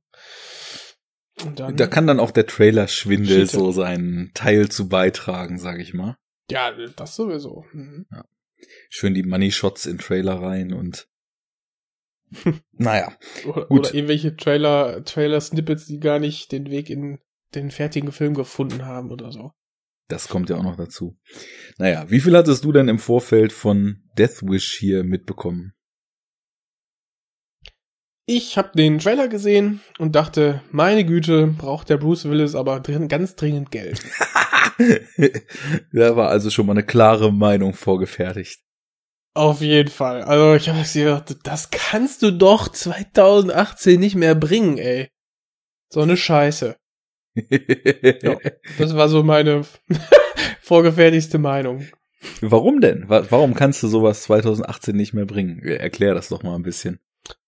Weil ich, ich den ersten Deathwish halt kannte, somit auch die Prämisse und dann einfach Bruce Willis äh, da mordend äh, rumlaufen gesehen habe im, im Trailer mit Hoodie. Und ähm, ja, ganz zum Schluss hast du halt diesen, diesen Shot, wo er dann halt ohne Knarre dann so puh, macht. Und denkst so, oh nein, und irgendwie zusammen mit der Musik und alles ultra cool irgendwie inszeniert. Und dachte, nee, Mann, nee, einfach nein. Da hat Bruce Willis vorher mit Stirb langsam und äh, auch, weiß nicht, Stirb langsam 4 Oder was? Da haben die, da ist mehr, mehr, mehr, wie soll ich sagen? Mehr Ideen sind da reingeflossen, mehr Hintergrund, weiß nicht, mehr Feinfühligkeit für die Materie irgendwie. Vielleicht so. Und das hat der Trailer alles gar nicht aufgezeigt. Da dachte ich, boah, ne. Ja, und dann kam der Arne, komm, lass ihn besprechen. Ne? Habe ich dir ja genau das, worauf du Bock hattest, vor die Nase gesetzt. genau. Ich sag mal, ey, aber Action und Bruce Willis, ne? Ganz ehrlich. Kann man sich dann vielleicht doch mal angucken. Aber der Trailer hat mir null Bock drauf gemacht. Okay, Wirklich. dann habe ich wahrscheinlich alles richtig gemacht und den Trailer gar nicht geguckt. Weil bei, wie ich gerade schon Mhm. sagte, ich halt versuche mich da so viel wie es geht fernzuhalten, weil dieser Etikettenschwindel mir halt derbe auf den Sack geht. Und ich habe einfach nur gedacht, okay, ich, ich finde den alten Film gut und problematisch gleichzeitig. Deswegen interessiert mich irgendwie total, was jemand wie Eli Roth, dessen ja, letzter, den ich gesehen habe, war halt Green Inferno, den ich echt nicht schlecht fand. Also das war schon eine, eine krasse Verneigung, die auch handwerklich echt stark war. Vor einem, da sind wir wieder beim Thema, hochgradig pro problematischen Subgenre des Horrors aus den 70ern und 80ern, ne? Also der Kannibalenfilm Der Kannibal. mit Cannibal, ja, Cannibal Holocaust und so weiter, äh, als absolutes Zugpferd und diese ganze Mondo-Kacke, die damals abging und so, das ist ja schon echt äh, auch fieser Tobak gewesen, sag ich mal.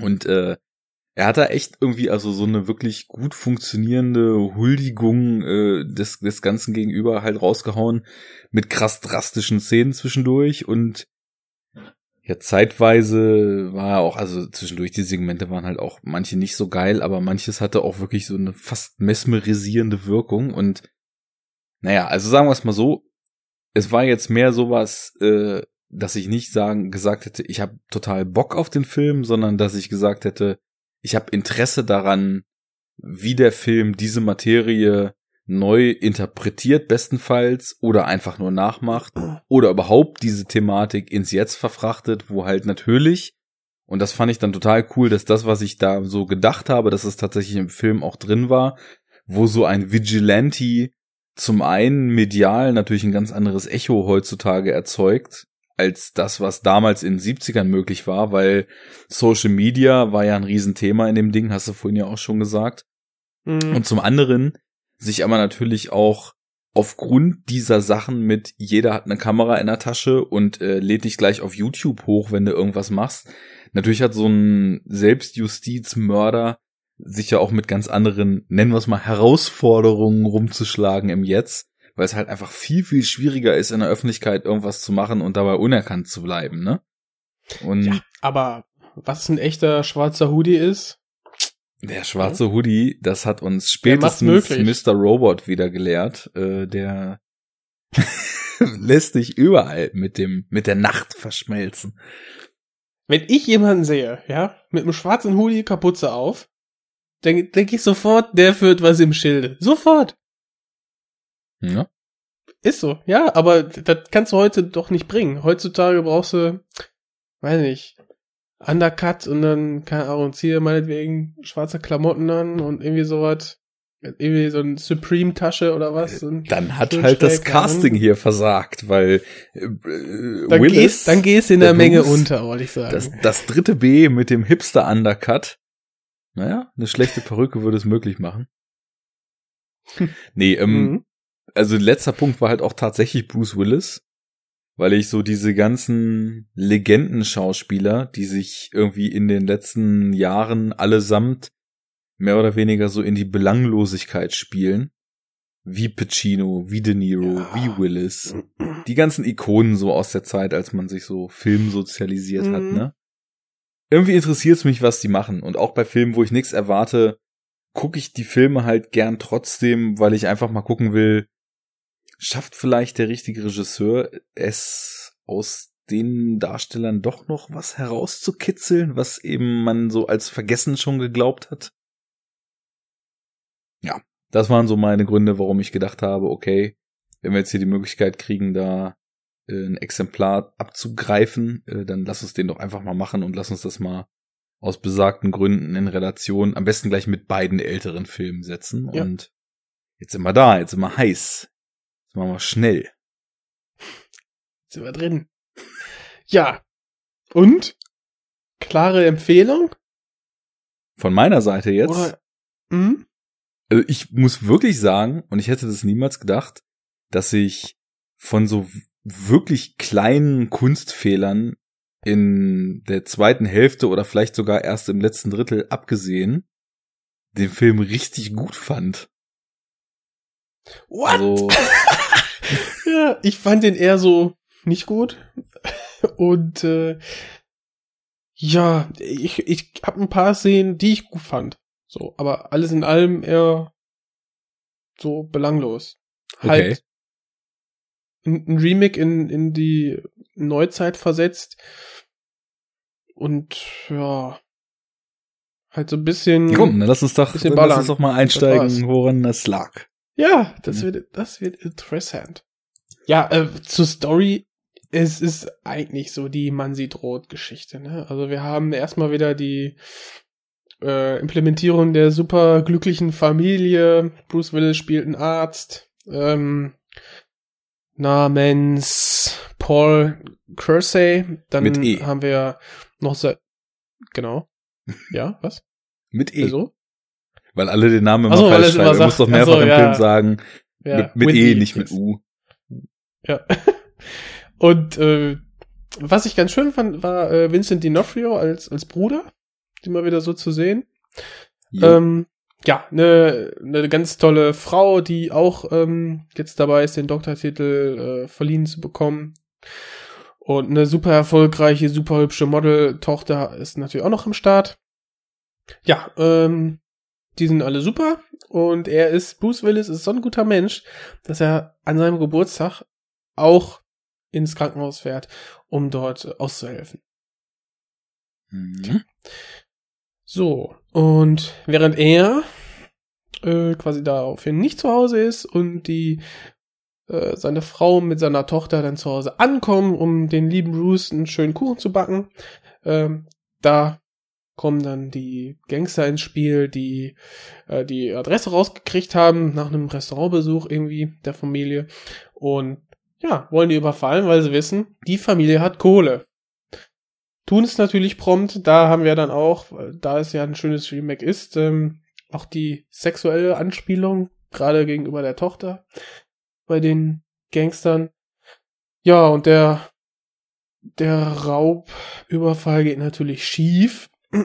Und ja, Mutter wird erschossen und die Tochter ähm, zumindest sehr schwer verletzt, dass sie auch noch im Koma liegt. Auf jeden Fall ist es so, dass natürlich auch ins gleiche Krankenhaus kommen, wo der gute Vater natürlich auch Schicht schiebt gerade, ne? Ja, und da kriegt Bruce Willis dann doch noch mal mit, dass es mit der Gewalt äh, in wo war das noch mal? Ähm, Detroit sollte es sein, ne? Chicago. War eine witzige Anspielung, Chicago weil war's. in Ein Mann sieht rot er ja quasi aus New York äh, gegangen wird und dann ja nach Chicago übersiedelt. So. Und dass der neue Mhm. Film jetzt dann in Chicago angesiedelt ist. Hm. Ja, doch, ist ganz nett. Nette Idee. Ja, und da, ähm, da bricht es so ein bisschen auf ihn ein und er holt sich noch Hilfe bei einer, ähm, Jetzt kommt hier gerade Ja, von dir nichts Psychotherapeutin. an. okay, hallo, hallo? ich habe gerade nur so ein Hallo? Hacke von dir gehört, so ein Robot. Okay. Äh, okay, äh, äh, ähm, wo, bis wohin bist bin ich denn gekommen? Also ich habe nur die letzten zwei Sätze nicht mitbekommen. Ach so, also nachdem, nachdem dann die Familie Willis dann eingeliefert wird, die Cursey with E, dass die, äh, ja, im Prinzip fällt er in so ein kleines Loch, holt sich Hilfe und, ähm, ja, kommt dann irgendwie auf die Idee, mit einer Knarre ein bisschen rumzuballern, ähm, weil er so Wie schlecht salopp du das einfach dahin sagst. Ja, dann berichtige mich. Nee, nee, mach mal erstmal hier deine Zusammenfassung. Das hat schon Hand und Fuß. Ja. Auf jeden Fall, ähm, ja, ähm, kommt er dann in die Situation, äh, nachdem Ah ja, die Waffe, die er, genau, er, äh, richtig, richtig. Also er, äh, äh, irgendwie kommt, möchte er dann irgendwie ballern, geht in den Waffenshop, merkt dann mal, ah, irgendwie ganzen Kameras hier und er wird da ja gefilmt und jetzt ist er schon sehr lange hier und die sehen genau, was sie, äh, was er dann kauft und außerdem muss er da zig Verträge oder irgendwelche zig Formulare ausfüllen, ähm, die ja mit so einem Waffenkauf auch in den USA einhergehen. Das schreckt ihn dann so ein bisschen ab, aber als ihm dann die, die, die Waffe eines Patienten natürlich im OP dann irgendwie vor die Füße fällt, buchstäblich. Eines Gangbangers. Äh, Patient. Ja, also für ihn ist es natürlich Patient. Er sieht natürlich die ganzen Tattoos und Einschusslöcher, ne? Das ist natürlich ist ein Gangbanger. Ähm, schießt die Knarre, Knarre kurz äh, unter den OP-Tisch und als dann die ganzen anderen äh, Ärzte weggewuselt sind, kann er sich die unter den Nagel reißen. Ja, hat dann somit eine äh, nicht nachverfolgbare Knarre und ja, kann endlich ballern. Und dann geht's ihm auch direkt besser, kann wieder schlafen.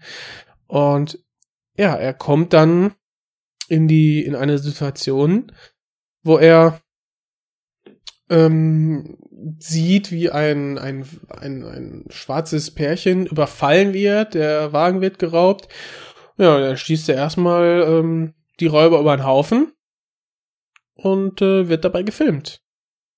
Aber zum Glück, er hat sich äh, einen schwarzen Hoodie und ewig Kleidung aus den ähm, Hinterlassenschaften beim ähm, Hospital dann irgendwie ausgeliehen. Die Leute, die verster äh, die sterben, die haben natürlich dann Kleidung, die irgendwie entsorgt werden müssen. Da bedient er sich immer ganz fleißig und äh, kann somit nicht erkannt werden. Und das ist so der Einstieg dann in das Leben des Vigilantes, weil das findet er geil und es stiftet ihm Seelenfrieden. Der Vigilante ist hier der Grim Reaper. He's a guardian angel. Oh, more like a Grim Reaper. Ähm, das wird dann sein Spitzname. Genau. Ja, ich kann ja mal vielleicht anfangen ist ja so jetzt die Handlung im Endeffekt das dritte Mal schon, aber hier ist sie wirklich auch ziemlich genau eins zu eins wie aus der Michael Winner Version. Ähm, ah, ich habe was ganz Wichtiges vergessen, Entschuldigung. Und zwar die, der ausschlaggebende Punkt, weshalb er denkt, okay, ich muss das Gesetz in die eigene Hand nehmen, ist ähm, bei der Beerdigung seiner Frau hat er nämlich ähm, eine kleine Aussprache mit seinem Schwiegerpapa und der sagt, wenn du das Gesetz nicht in die eigene Hand nimmst, bist du kein richtiger Mann.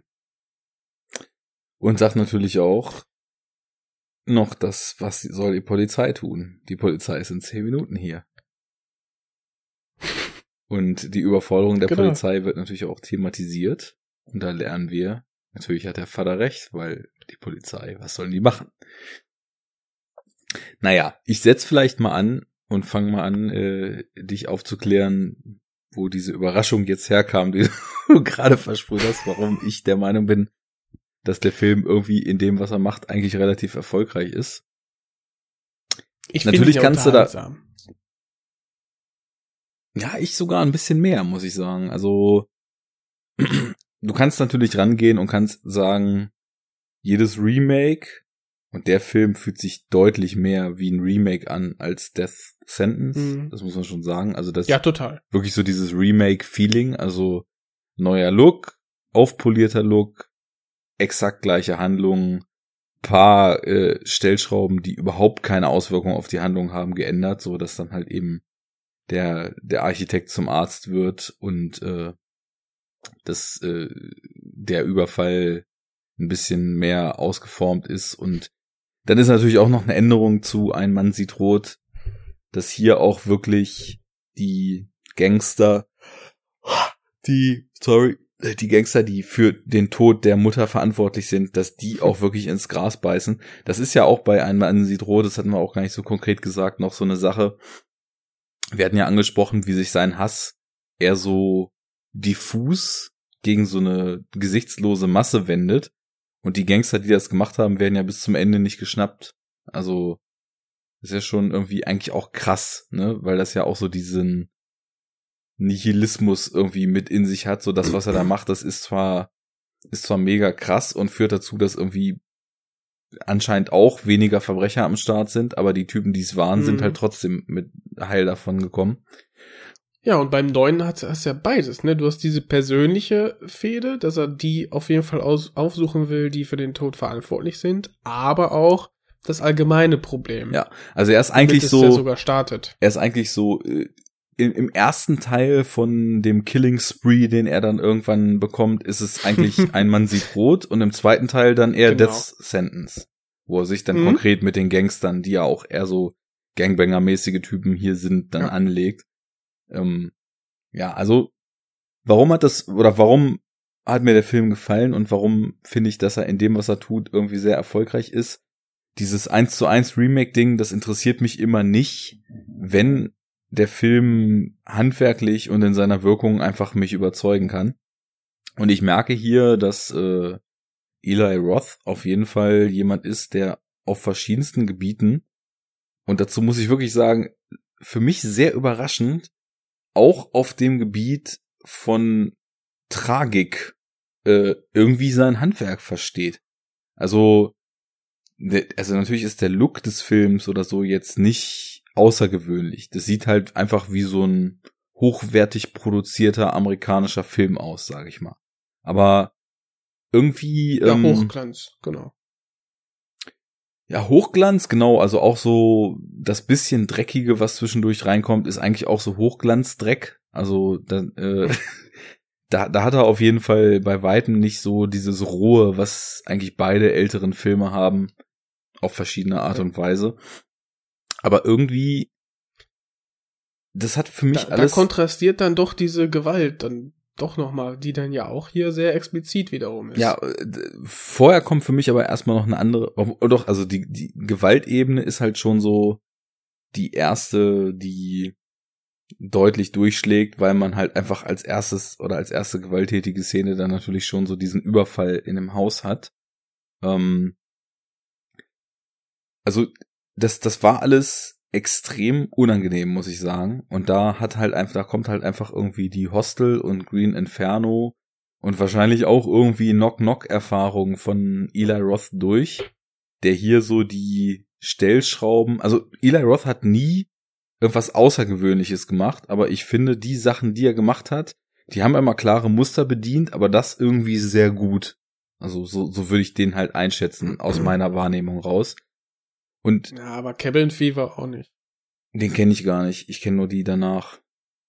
Mochte ihn nicht. Keine Ahnung. Also, keine Ahnung. Ich, ich fand Hostel irgendwie damals stark und ich fand Green Inferno mhm, stark. Das, der war sehr unangenehm. Ja. Und, ja, äh, also die, die Home Invasion Szene, wie du sagtest, die war das ist, auch intensiv. Die, die geht schon echt stark los. Also als die beiden Frauen dann nach Hause kommen und dann da kochen wollen und diese Idee mit dem Windzug, der plötzlich durch das Kochbuch geht und die Seite immer wieder umklappt, ähm, wo dann plötzlich ja klar wird, irgendwas stimmt hier gerade nicht. Wir hatten kein Fenster offen, warum zieht es hier auf einmal? Und dann diese Typen und mit diesem. Die Mutter weiß dann mehr als die, als die Tochter und genau bittet sie runter, ne? Und wird dann immer, wird dann immer drastischer. Äh, dann kommt, dann sieht man diese Typen plötzlich mit diesen unfassbar creepigen Masken. Also ich denke immer wieder, wenn ich Filme sehe, wo Überfalltypen irgendwelche Masken tragen, okay, das ist jetzt das Maximum. Creepiger geht's nicht mehr. Aber die Masken, die die Typen hier getragen haben, war für mich eigentlich echt so Maximum. Und dann, wie man so merkt, da ist der eine Psycho dabei, der der Tochter dann doch an die Wäsche will und oben der Typ ist einfach nur so knallhart, eiskalt abgebrüht und bedroht die Mutter mit dieser Knarre. Und das war für mich alles einfach extrem intensiv irgendwie. Also so so im auf der auf der Skala Terrorkino war diese Home Invasion einfach sehr hoch angesiedelt. Ne, das das fand ich einfach intensiv. So. Boah, da machst du aber da also da möchte ich leicht widersprechen. Äh, auf mich persönlich hat's ähm, sehr routiniert und gut irgendwie gewirkt, ne? Also sehr sehr handfest. Ähm, aber ich fand es jetzt nicht so auf einem Terror-Kino-Level, auf, auf einem Level mit zum Beispiel äh, High Tension oder so. Also Das sind ja den, auch. den Vergleich. gut. mm, Da wollen wir uns jetzt die absoluten Sternstunden des Genres ranholen zum Vergleich. Ja. Ja, also Also das ist es, da ist es noch nicht, noch lange nicht angekommen, aber wir haben da äh, recht atmosphärische Shots, zum Beispiel, wenn wenn die die Mutter und Tochter noch nicht wissen, dass da jemand ist. Wir haben den den Shot auf diesen Van, der in der, Ei- irgendwie eine Einfahrt weiter parkt, dann ist eigentlich alles schon klar. Da haben wir diesen Schatten hinter dieser Glastürwand, äh, dieser Glastür, die man dann sieht und so das ist schon, das ist schon nett gemacht. Und die Masken, gebe ich dir recht, ne, da haben sie, die haben sie schön, diese Strümpfe oder was sie da aufhatten, haben sie schön verzerrt. Das ist schon ganz nett. Und ich fand sogar, dass die, dass die Angst der, der, der Tochter, das, doch, hat die, Camelia ist das, glaube ich, äh, das hat die äh, nicht schlecht gemacht. Also, das sind ja alles Faktoren, die bei sowas Doch. mit reinspielen. Ne? Also es, es geht ja nicht nur Ja. um die reine Inszenierung, auch die Darsteller, auch die müssen auch deliveren. ja genau die Interaktion, wie eben wie eben räumlich das Ganze eingefangen wird und so. Das spielt ja alles eine Rolle. Der Score spielt eine Rolle, der auch in den Momenten auf jeden Fall fiebrig war. Also du hast recht und ich würde jetzt auch das auf keinen Fall ganz oben auf der Skala mit den absoluten Größen des, des Terrorkinos auf eine Stufe stellen. Keinesfalls. Aber trotzdem finde ich zum Beispiel eben direkten Vergleich. Der Überfall war eben zum Beispiel in der neuen Version auf jeden Fall noch eine Nummer krasser durchinszeniert und eine Nummer intensiver und härter, als das in dem alten Film der Fall war. Wo man diese komischen Typen hat, die irgendwie fast schon so wie irgendwelche grenzdebilen Crazy Punks, Crazy ja. Punks Ja. wirken und das irgendwie alles dann doch irgendwie immer wieder droht, obwohl es eben auch durch den Score da, dort damals auch schon eine beklemmende Wirkung hatte, so in das Comichafte abzugleiten. Und hier ist das eben Das hast du hier knallhart und bierernst, ne? Ja. So, so Das ist runter ernst, inszeniert. genau. Und dieses Bierernste, das ist eben was, was ich eigentlich auch total schätze, weil so vieles wird heutzutage immer ironisch gemacht, dass ich es einfach auch irgendwie schön finde, wenn dann Leute sagen, nee, äh, ich, ich bediene mich jetzt zwar absoluter Genre-Tropes, aber ich brech, ich, ich muss die irgendwie nicht brechen oder so, sondern ich exerziere die knallhart durch und will am Ende halt auch wirklich einfach einen knallharten Film machen, der nicht irgendwas noch ironisch bricht oder unterwandert oder sonst was, sondern und da, da muss ich dir irgendwie dann auch wahrscheinlich recht geben. Der Film ist auch einfach total routiniert runtererzählt und macht irgendwie in sämtlichen Motiven, die er Mhm. durchexerziert, überhaupt nichts wirklich eigenes.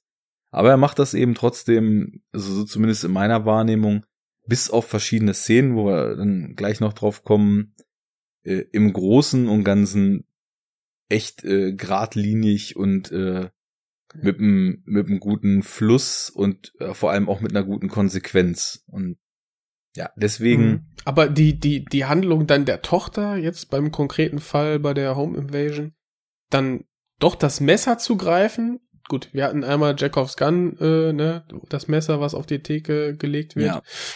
Ähm, also, ich.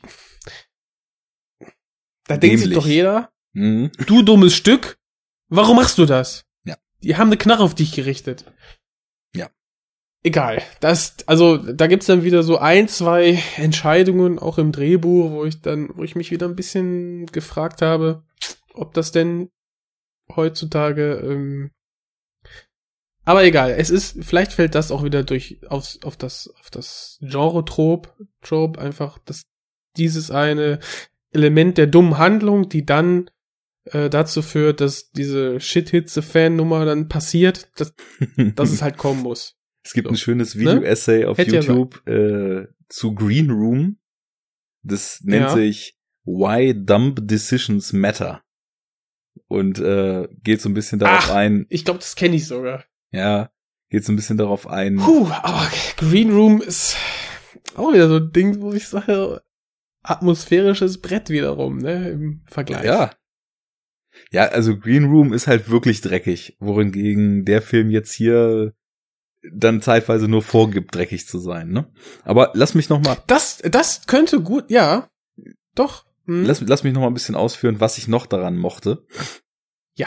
Das ging schon äh, recht früh los, dass ich in den Film eingestiegen bin und du hast ja eben, ich hatte vorhin schon gesagt, so diese alten Schauspiel-Titanen und so. Du hast dann ja auch so Mhm. eine vorgefertigte Erwartung leider mittlerweile, was diese Schauspieler betrifft.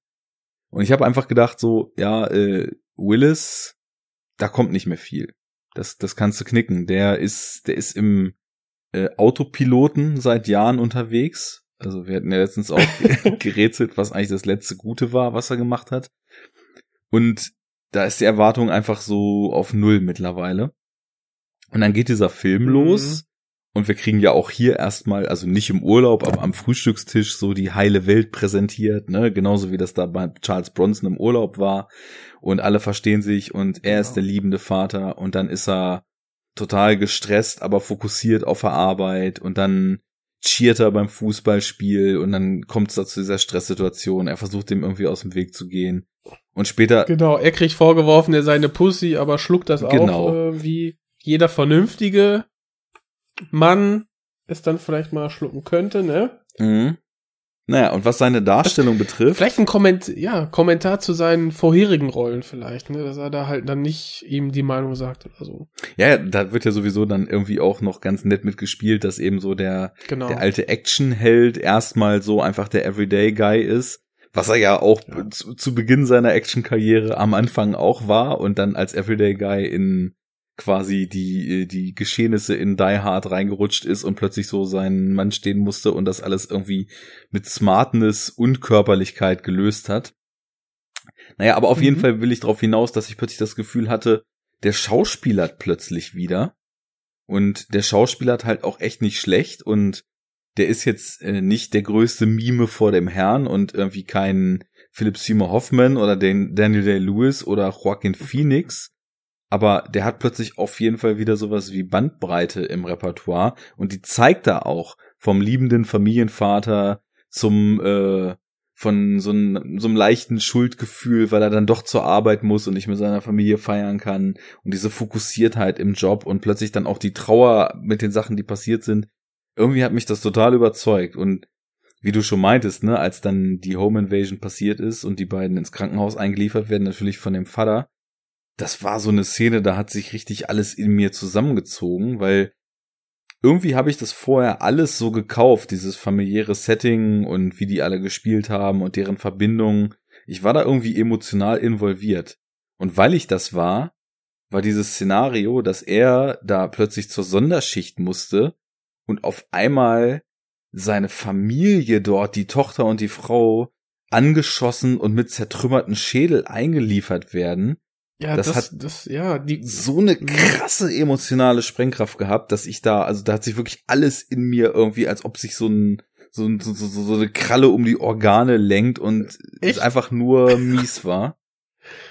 ja, und ich dachte, natürlich macht seine Frau auch den Doktor. Natürlich kommt die äh, Modeltochter, ne, nur das Beste des gesamten Genpools abgekriegt hat, äh, auch aufs Wunschcollege und ah, Friede, Freude, Eierkuchen und ja, der, der, der Bruder, der ähm, auch irgendwie doch zur Familie gehört, äh, ist auch irgendwie voll happy und voll gut mit seiner äh, Patentochter und so.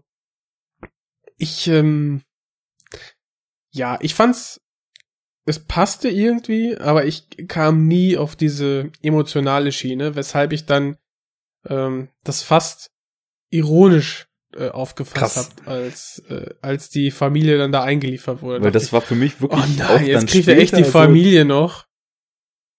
das war für mich echt so später auch der Hauptgrund, warum ich so in den Film reingefunden hatte, dass er dann fast über die gesamte Mhm. Laufzeit für mich funktioniert hat. Weil es dann auch so war, als er dann später an dem Krankenbett von ihr saß und sie auf der Intensivstation mit Schläuchen im Mund und so weiter. Und irgendwie, ich habe diese, ich, ich merke schon, du hast einfach so, du hattest so den, okay, was will mir Hollywood hier jetzt wieder erzählen, Blick. Und Ja. ich war irgendwie, ich, ich, ich glaube dadurch, dass ich eben auch kurz vorher so den alten Film gesehen hatte, ich war so in dem Vergleichsmodus so, okay, wie wird denn hier jetzt die heile Welt etabliert, die im alten Film am Strand etabliert wurde und wie sind hier so die Konstellationen und ich weiß nicht. Du hattest schon das richtige Mindset irgendwie.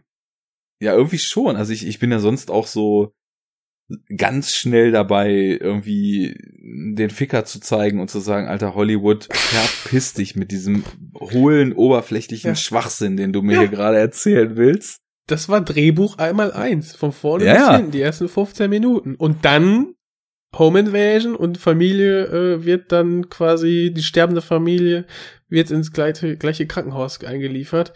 Dachte ich, uff, okay, ernsthaft? Naja, gut, aber dann, was ich dann wiederum als Turn nett fand, ist, der kommt ja gar nicht dazu, die eigene Familie zu, ähm, zu retten oder so in dem Moment, weil jeder sagt so, ey, bleib mal zurück, du bist emotional involviert, ne, wir machen das, lass uns mal machen. Mhm. Das fand ich rum, wiederum dann wieder gut. Und als dann nur gesagt wird, du, du siehst nur den, den blutbeschmierten, das blutbeschmierte Laken von der Frau, Mhm. und dann ist alles klar.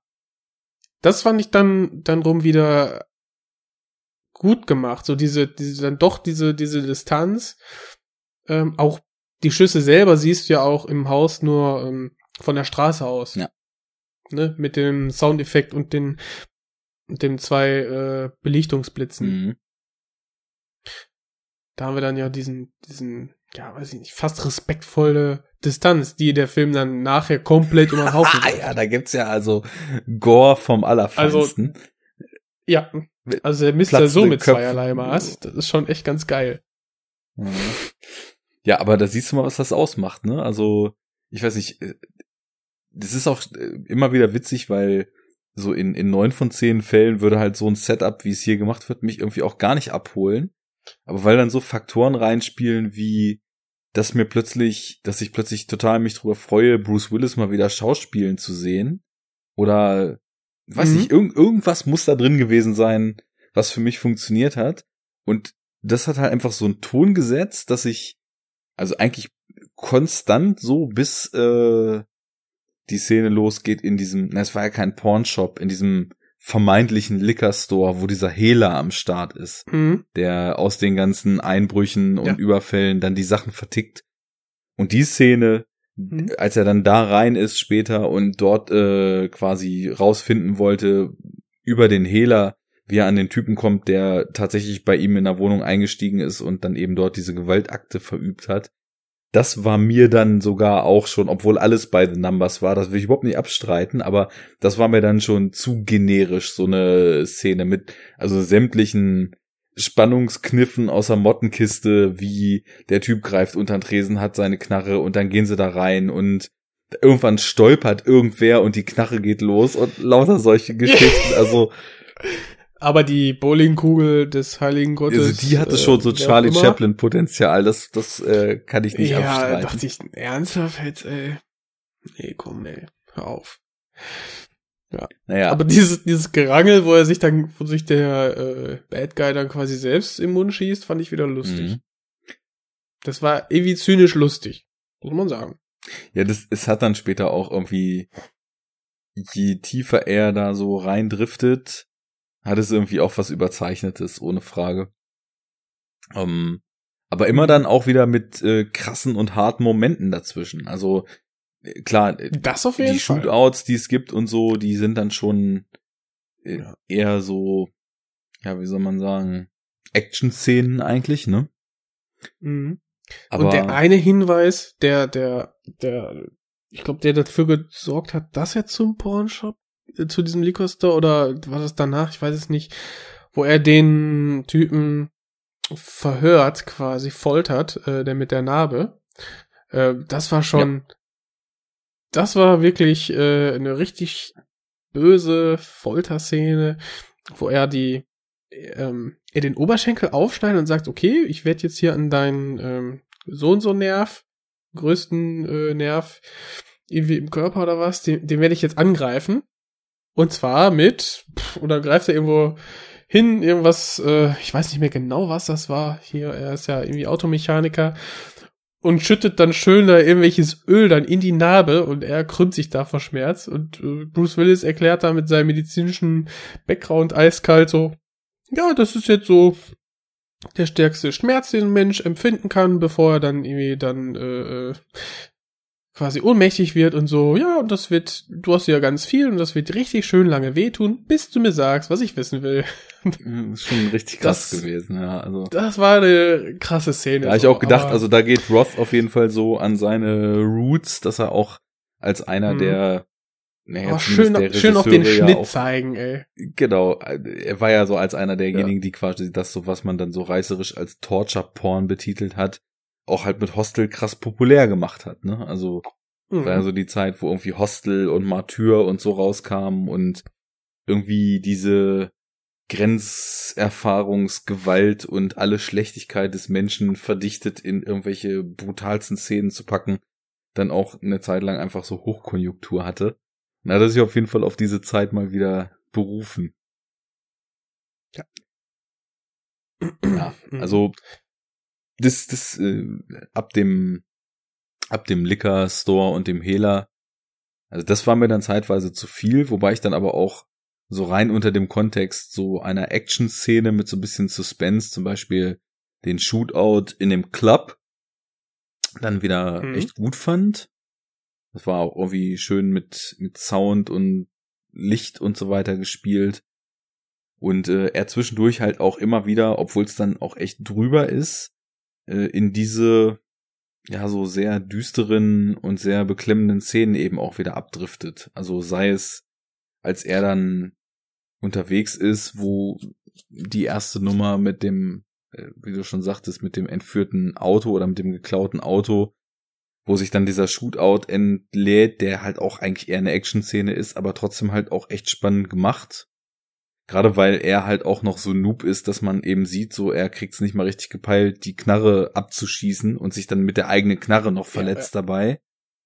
Das fand ich ein schönes Element, dass man dann immer aufpassen muss, wenn er mit der Polizei äh, in Verbindung tritt, dass er nie, dass er selber weiß, er muss auf die Narbe aufpassen, weil er weiß, das wird im äh, in diesem YouTube-Video auch gezeigt. Genau. Also, das war auch äh, eins der Drehbuchmomente, wo ich dachte, ah, interessant, da, da kriegt jede, jede Konfrontation mit, äh, mit den Gesetzeshütern dann nochmal eine schöne, schöne Fallhöhe, so.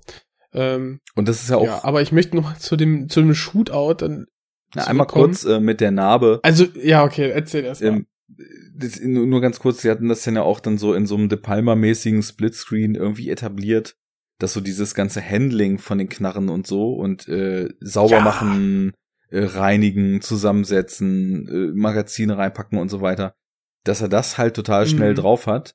Aber dadurch, dass er dann bei der ersten wirklichen Benutzung der Knarre halt diesen krassen Cut sich holt, Stimmt, ja. da merkt man dann eben wieder, er hat quasi die handwerklichen Skills hätte er, aber er hat einfach nicht die Erfahrung, weil er halt nie jemand ist, der Mhm. mit einer Knarre umgegangen ist und weil er halt eben so ein guter Chirurg ist, kann man das vielleicht besser glauben, dass er dann halt auch relativ schnell gut schießen lernt. Er übt es dann ja auch recht viel, aber am Anfang ist er halt ja, und einfach du, noch ein du hast ja auch die YouTube-Tutorials, ne? Ja, genau, von irgendwelchen Verschwörungstypen. ja, aber die, die YouTube-Tutorials ersetzen dann quasi hier diese Ge Gebrauchsanweisung, Ja. ne? Bei, bei Ke Kevin. genau. So, fand ich auch sehr schön. Ja, aber was wolltest du sagen gerade? Ähm, zum Shootout, und zwar, es ist ja quasi der, ähm, der letzte Typ, der letzte Gangster auf seiner Löffelliste, ähm, dem er irgendwie einen Strich durch die Rechnung machen muss, quasi einen Kopf kürzer, damit er dann die ultimative Genugtuung empfindet und Rache äh, leisten kann, denn äh, der läuft halt noch frei rum. Und was macht er? Natürlich geht er irgendwie äh, bewaffnet, angezogen mit einem schwarzen Hoodie dann irgendein Club. Ich habe null Orientierung gehabt und ballert da wild rum auf der Toilette, wo er doch vorher immer relativ äh, relativ überlegt und nicht mit so viel krassen Menschen um sich herum äh, da agiert hat. Also das konnte ich auf so einer mh, logischen Ebene irgendwie nicht so richtig abkaufen, weißt du? Und mir wurde vorher nicht erzählt, dass er in so einem Blutrausch ist. Also, weiß ich nicht. Das gef gefiel mir halt nicht so. Also sagen wir es mal so. Ähm, Also, optisch war das hübsch, ja, aber erzählerisch total mau. eigentlich sind alle Szenen, wo er dann wirklich zum Grim Reaper wird, sind halt so modern Hollywood technisch eigentlich zu dick aufgetragen. Weil bei Bronson ist es halt wirklich so gewesen, der geht halt nachts durch die Straßen, wo halt kein Schwein ist. Und entweder er sieht halt, dass eine Person, die da auch gerade alleine lang ging, von irgendwem überfallen wird und macht halt den entsprechenden Gangster, der da gerade jemanden überfällt, platt. Oder er trifft halt auf Leute und es ist niemand weit und breit um sie rum, die ihn überfallen wollen und nutzt dann halt eben so das Überraschungsmoment und er schießt halt einfach Leute. Hier ist es irgendwie so, dass in der ersten Szene Bruce Willis auf einen SUV ballert, durch Zufall irgendwie einen Halsschuss äh, hinkriegt, der SUV irgendwie krachend wogegen ballert und sofort Typen mit Maschinengewehren aussteigen. Und äh, in der zweiten Szene ist es halt so, dass er ins Ghetto geht, wo Die ist gut. ich, Die ist wirklich, ich fand die, die, auch, ist richtig ich fand geil. die großartig. Who the fuck are you? I'm your last customer. Und äh, einfach so den Gangster und dann- das war aber auch geiles Worldbuilding, ne, weil er geht halt zu so einem Drogendealer, der einen total krassen Ruf hat. Er schießt den auf offener Mhm. Straße und die ganzen Typen, die da Und seine Homies verpissen sich, ne? Ja. sind halt nicht loyal dem gegenüber und erschießen Bruce Willis, sondern das erste, was alle machen, sie merken, okay, der Gangsterboss wurde umgebracht und keine drei Sekunden später kommen sie angesprintet und greifen in seinen Stash rein und zocken die ganzen Drogen, die er da noch gebunkert hat. Also Stimmt. so fürs ja. Worldbuilding irgendwie auch schon äh, ein schöner Kniff, der so die, weiß ich Mhm. nicht, Verzweiflung, Armut, äh, komplette moralische Verkommenheit dieser ganzen Leute da auch so dargestellt hat. Ich dachte, das wären auch die Drogis, die da Ja, rumhängen. die auch, klar, klar. Und dann Ja. Ähm, aber man, man kriegt ja auch mit, am Anfang ist es wirklich eher ein Zufall, dass er halt diesen Raubüberfall ähm, des SUVs dann ähm, bezeugen kann und dann da eingreift. Und dann ähm, nimmt es dann immer eine persönlichere Ebene an. Und zwar äh, kommt dann ja ein, ein Junge in seine Notaufnahme, wo er, worüber er dann mitkriegt, okay, da ist ein Gangster, der quasi kleine Kinder dafür instrumentalisiert, Drogen zu verticken. Und das geht äh, ja schon mal gar nicht.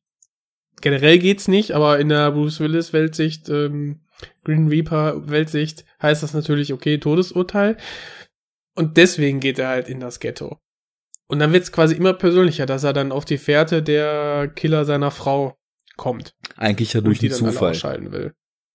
Äh, Aber äh, durch einen Zufall. Ja, genau. Er kennt ja seine eigene Uhr an dem Typen wieder, der mal dieser Parkeinweiser dort Ja. war und der eigentlich dann die Adresse fotografiert hatte und deswegen die Gangster Mhm. halt überhaupt auf deren wohlhabende Villa dort in der Vorstadt aufmerksam gemacht hat. Und klar, kannst du natürlich äh, auch dann drehbuchtechnisch ankreiden, dass es eben so ein Zufall ist, aber ja, weiß ich nicht, irgendwie Ja, gut, wenn es jetzt das größte Hospital da in der Stadt ist, dann, ne, und er da der Oberarzt, dann. Es, ja. es werden ja auch ständig äh, Cops oder Gangster aus irgendwelchen Gang-Shootouts eingeliefert. Also ist es zumindest nicht unrealistisch, dass irgendwer von den Typen aus diesem Dunstkreis dann auch irgendwann da mal auf der Bahre liegt. Ne? Also es war jetzt auch. aber der kriegt doch nur irgendwie Leute, die da irgendwie eines Gewaltverbrechens zum Opfer Ja, ja, das gefallen meine ich ja. Also Tisch, das- oder? Also, Da, da will natürlich auch Eli Roth uns erzählen, dass einfach auch die Zustände unfassbar krank sind, ne? Weil ja. du- Das sagt auch die Morning Show. Die Morning Show ne? sagt Und- das, das Radio sagt das, wir haben wieder so und so viel Homicides gehabt. Und es wird ja auch, äh, da sind wir Richtig. wieder dann bei der Wonschen Überdeutlichkeit, als er dann bei Dean Norris, der als äh, Detective oder Inspector da die, Hank, nein. genau. Ist er DEA? Nein, er ist Cop. Ähm, der das dann leitet und sein Board da hat, wo die ganzen offenen Fälle gar nicht mehr ranpassen. Und in der letzten Einstellung da so, was auch ich schon mehr so fast als Gag irgendwie aufgefasst habe. Du siehst dann das Board und dann steht halt so rechts unten in der Ecke so ein Papierzettel. We are gonna need a bigger board. Weil halt die ganzen offenen Fälle gar nicht mehr Ja. drauf passen. Ja, on the nose, ich ne? auch Aber ich weiß nicht, ich finde so im Verlauf ist es schon, also dem wird genügend Raum eingeräumt, so dass, dass er eigentlich versucht irgendwie nur weiterzumachen und immer weiter von der Welt abgefuckt wird und äh, immer mehr frustriert wird, weil die Polizei halt so das das äh, Three Billboards Phänomen, ne? Six months and still no arrest und äh, mhm. natürlich in Three Billboards insgesamt äh, drehbuchtechnisch deutlich sicherer ausgearbeitet, aber ja. Und bei bei jetzt Death Wish ähm, 2018 habe ich zum ersten Mal das Gefühl, dass da eine Polizeibehörde einfach heillos überfordert ist, aber trotzdem der Arbeit nachkommen möchte. Und auch das, relativ ja. schnell einen Verdacht haben, dass der Willis Bruce ähm, in diese Schießereien auf jeden Fall verwickelt ist und jetzt quasi nur noch Beweise sammeln und gucken wollen. Ja, das also das ist natürlich ja auch ein reales Problem, ne, mit der Überforderung und äh, dann, dann ist ja auch schon so ein Statement eigentlich auch drauf, wie zynisch schon und so diese, diese Zweiklassengesellschaft und diese ganze, ja, sagen wir mal, Wertschätzung gegenüber Leben, die überhaupt im Umgang auch mit so einem Vigilanten dann da an Tag gelegt wird, auch bei der Polizei schon Einzug gehalten hat. Er sagt ja, ja gut, das ist unser Board, das sind alles die offenen Fälle, aber die Hälfte von sind irgendwie Gang-Shootouts, ein Wichser hat den anderen erschossen, brauchen wir uns nicht drum kümmern, ist doch scheißegal, wenn der Abschaum quasi sich gegenseitig umbringt. Und das ist ja auch genauso die Mentalität, die, die dann irgendwie auch Bronson im ersten Teil hat und äh, die also natürlich dann auch Willis hier in dem Teil hat, so dass äh, mhm. diese, dieser ganze Abschaum halt einfach irgendwie nichts wert ist. Aber ich finde, daraus entsteht eben auch eine total schwierige moralische Sichtweise oder, oder Frage, so, weil, wenn du dir jetzt diese Typen anguckst, die dort die Wohnung überfallen und die halt äh, einfach dann auch die Mutter umbringen und äh, diese Tochter übelst misshandeln. Jetzt fällt es mir irgendwie schwer, trotz Rechtsstaat und allem drum und dran irgendwie zu argumentieren, dass äh, es irgendwie absolut unvertretbar ist, dass Bruce Willis als Vater, der den Verlust hat, die Typen halt erschießen will.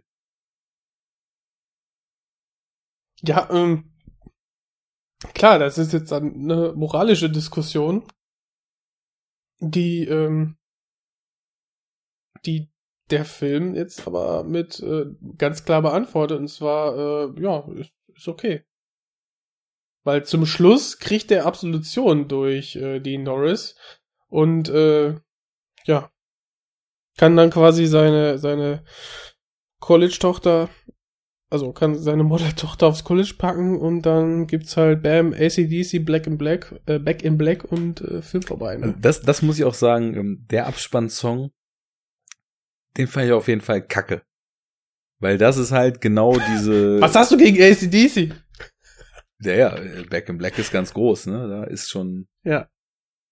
Äh, da gab's legendäre Momente mit dem Song, aber ich fand halt so, bis auf kleinere Momente zwischendurch, dass diese krasse Coolness, die du jetzt meintest, die zum Beispiel im Trailer so ausgedrückt wurde, dass die nicht so dick mhm. aufgetragen war. Du hast auch den Hip-Hop-Soundtrack in der Hood gehabt und so, aber ähm,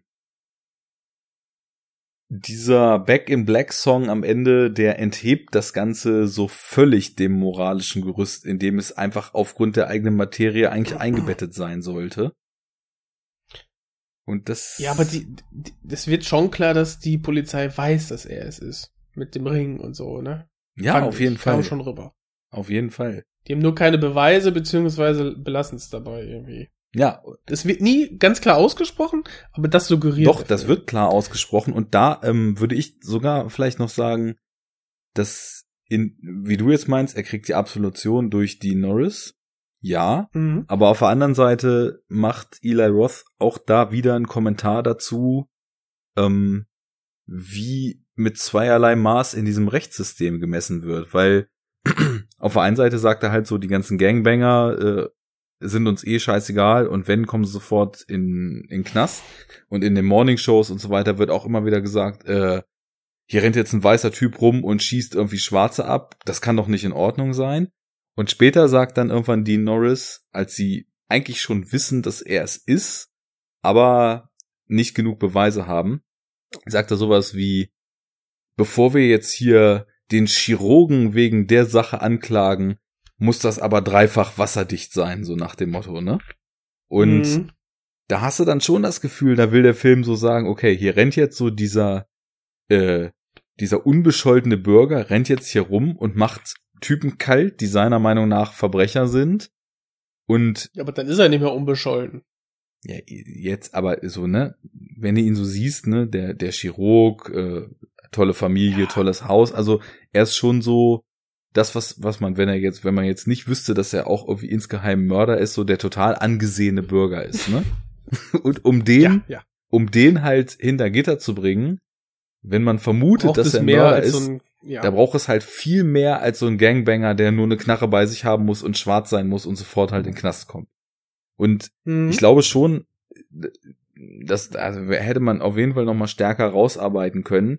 Aber ich glaube, dass es auch schon so gemeint war. Also, dass, dass er die Absolution am So. Ende kriegt, dass, dass es wirklich aufgrund dessen war, dass er halt der White Male American ist, Ja. der White, White Male Doktor. White Male Doktor, genau, auch noch studiert und gehobene Klasse, der halt mit so einer Scheiße dann durchkommt, weil er halt den schwarzen Drogendealer und die Latino Gangbanger und so weiter gesäubert hat. Und gerade in Anbetracht der ganzen, naja, letzten Jahre oder eigentlich schon immer Vorgänge mit Polizeikriminalität und äh, Rassismus und allem drum und dran, ist das schon was, äh, wo ich glaube, dass es nicht umsonst so gewählt ist in dem Film.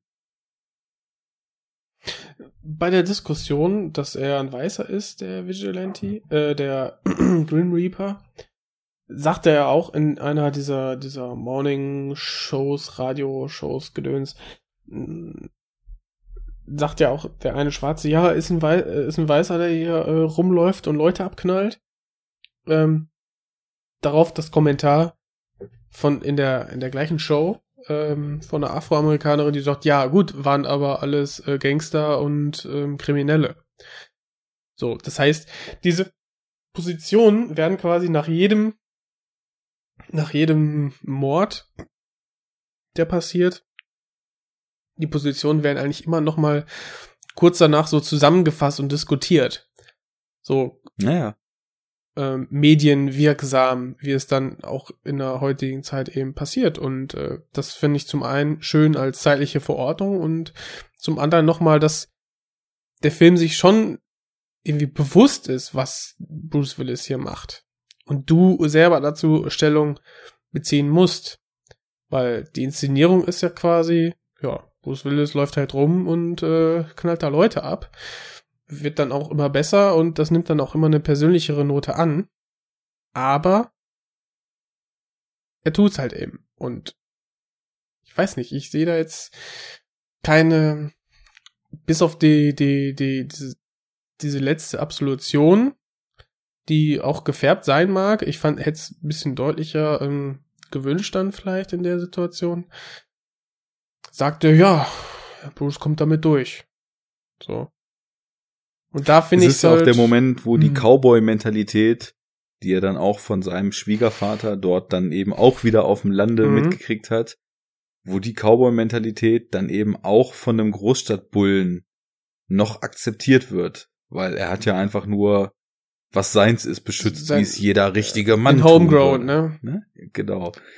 Und ja, äh, aber natürlich, Kack, ja, also ich, ich glaube auch Ne? keinesfalls, dass der Film in seinen moralischen Implikationen irgendwie jetzt alles richtig macht, weil es einfach so ein heikles Thema ist, dass man, Ja. glaube ich, aber äh, automatisch schon dazu neigt, auch äh, das, wie man selber dazu positioniert ist, in kleinen Momenten da drin zu sehen und die Momente, die für die Gegenseite sprechen, dann zu übersehen oder nicht so stark zu gewichten. Also er ist auf jeden Fall, naja, auch äußerst problematisch, was diese Absolution am Ende betrifft. Aber Ja, weil vordergründig wird's diskutiert, ne? für und wieder abgewogen und am Ende heißt es, ja, der Gangster kam halt auch mit Knarren rein, deswegen hat Bruce Willis alles recht, äh, da Kleinholz aus den Leuten zu machen, ne? So, und dann hast du nachher den Detective, der ihm quasi auf die Schulter haut und sagt, ja, hör's jetzt aber auf, ne? Jetzt sind die Leute alle Aber das tot. kann auch wieder ein Kommentar sein, ne? Weil das ist genau die Argumentation, die diese ganzen widerlichen Bullen dort drüben, die halt irgendwie einen Typen, der angeblich eine Knarre hatte, und dann war es halt ein Smartphone in seiner Tasche, irgendwie mit 16 Schüssen durchsieben und sagen, ich musste doch mich selbst verteidigen, weil äh, der drohte doch gerade eine Knarre zu ziehen. Das sagt ja irgendwie jeder US-Bulle, der angeklagt ist, weil er wieder ohne Grund irgendeinen Schwarzen erschossen hat. Und insofern, ähm, Mhm. er kriegt ja die Absolution auch von einem Bullen, der eben, dass ihm das auch durchgehen lässt, weil er hat ja einfach nur verteidigt, äh, was seins ist und äh, das eigene Leben und das Leben seiner Familie. Also Aber das soll mich jetzt aufregen und zum Schluss äh, äh, spielen dann doch Back in Black? das genau, nicht. das ist eben das Problem. Also da da verhagelt dann eben auch die Wirkung des Ganzen leider dieser dieser Endsong total Hm. und dass er halt auch, äh, er ist dann ja auch, glaube ich, am Bahnhof oder am Flughafen oder so. Ach nee, Quatsch, er bringt nur die Weil, der, der, ja, ja, bringt die genau. Tochter ja und dann sieht zum er da, Taxi wie, sozusagen und äh, oder College oder was, und dann Ja. sieht er da, wie jemand so eine Tasche Und dann klaut. kommt ja wieder so die Fingerknarren-Geste, die in allen drei Filmen Richtig. auch auftaucht. Also das, das geht alles nicht so richtig auf, aber es wäre sicherlich spannend, wirklich mal auch im Detail auch hier wieder das Ding zu analysieren und dann sich mal genau zu fragen, was kann hier eigentlich was bedeuten. Ich habe jetzt auch keinerlei Interviews oder so dazu gehört. Ich, ich, nee, ich, äh, ich auch kann nicht. auch irgendwie nicht einschätzen, wie clever Eli Roth ist oder eben nicht. Mhm. Da fand ich, fand ich den äh, Death Sentence dann doch besser in dieser, in, in diesem Aspekt der Diskussion darüber. Also weil, weil Kevin Bacon wirklich gelitten hat da unter seinen Entscheidungen am Anfang und ähm, auch am Ende. ja. Und Bruce Was ich jetzt Willis in dem hier Death Wish einfach hier- nicht so, ne? So. ja, was ich hier gut fand, war der Weg, wie er dazu gebracht wurde, irgendwann diese Grenze zu überschreiten. Aber danach war es relativ wirkungslos, ja. Also, ich meine, hier, hier Mhm. gibt's ja auch so kleinere Spitzen, die ich auch ganz wirkungsvoll fand, zum Beispiel gegen diese ganze Waffengeilheit und was das halt irgendwie für ein Business dort ist mit den Knarren und auch äh, so ganz implizit dann auch an was für Zielgruppen sich halt dieser Waffenwahn dort wendet, ne? Weil du hast halt, Das fand ich, das fand ich auch gut, ja. du hast halt diese total überdrehten Werbespots, die halt irgendwie auch für eine Frühstückszerealie sein könnten, so von ihrem Ton her. Und äh, dann Ja, total. dann kommst du in den Laden und da steht halt so ein blondes Silikon-Tittenbunny und grinst dich an und spult dir erstmal ihre Texte runter. Und dann ist natürlich auch irgendwie sofort die Betonung, als die Knarren angepriesen werden, dass das auf jeden Fall auch All-American Made ist, ne? Also, du hast halt Mhm. so irgendwie das blonde, heiße Bunny, was irgendwie betont, wie amerikanisch das doch alles ist. Und da springt ja schon sehr, sehr stark mit, äh, an was für ein Publikum, also zumindest Eli Roth uns sagen will, sich dieser ganze Waffenwahn dort auch wendet, so, ne? Genau, und dann meinst du auch als Kommentar, dass er sich dem dann erstmal abwendet und äh, sagt so, nee, nee, mach du mal, ne? Ja, genau, erst am Anfang ist er halt schon noch so, Am Anfang äh, sagt dass er, ich glaube, er überlegt, zurückhaltend, ne?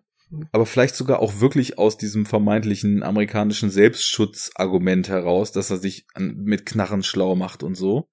Und er kriegt ja dann erst später die Knarre durch Zufall. Und erst als er eigentlich so weit ist, so, er ist ja an dem Punkt, wie diese ganzen Waffennarren, die ja alle sagen, sie wollen sich ja nur selbst verteidigen oder jagen gehen. Ja. Und dann wird aber Ja. trotzdem auf alles geballert, was nicht nied- und nagelfest ist. Und an dem Punkt ist er ja am Ende Auch nur jagen so. gehen mit einem automatischen Gewehr. Ja, ja, genau. Also das Reh muss schon irgendwie mit 16 Schüssen pro Sekunde erledigt werden. Ja. Hallo, sonst schmeckt's doch nicht. Ist so. Ähm, stimmt, ja, ja, und ähm, wa- was sagt sie noch? Irgendwie, äh, ja, mit der Knarre, ähm, ich habe das, ich kann das nur so paraphrasieren von wegen, ja, damit kriegt man äh, jedes Problem gelöst und bei der anderen sagt sie, äh, äh, das ist für die, keine Ahnung, auch irgendwie implizit so für die Ver Selbstverteidigung des Hauses und bla bla bla, Mhm. ne? Also Und dann natürlich auch so, ja, was muss Genau. man machen? Ab- Ist doch bestimmt total viel Paperwork und so. Ah, kein Problem, muss einfach nur den Antrag ausfüllen und dann diesen Test machen. Aber da fällt nie jemand durch. genau. Ja, denkst ja. so, Alter, war- what the fuck, gut. das wird wahrscheinlich wirklich so sein und das, äh, jeder Idiot kann sich da einfach die miesesten Mordwerkzeuge so irgendwie mal eben im Vorbeigehen shoppen. No problem. Mhm. Ja, und zum Schluss macht das ja auch, um die Familie zu verteidigen.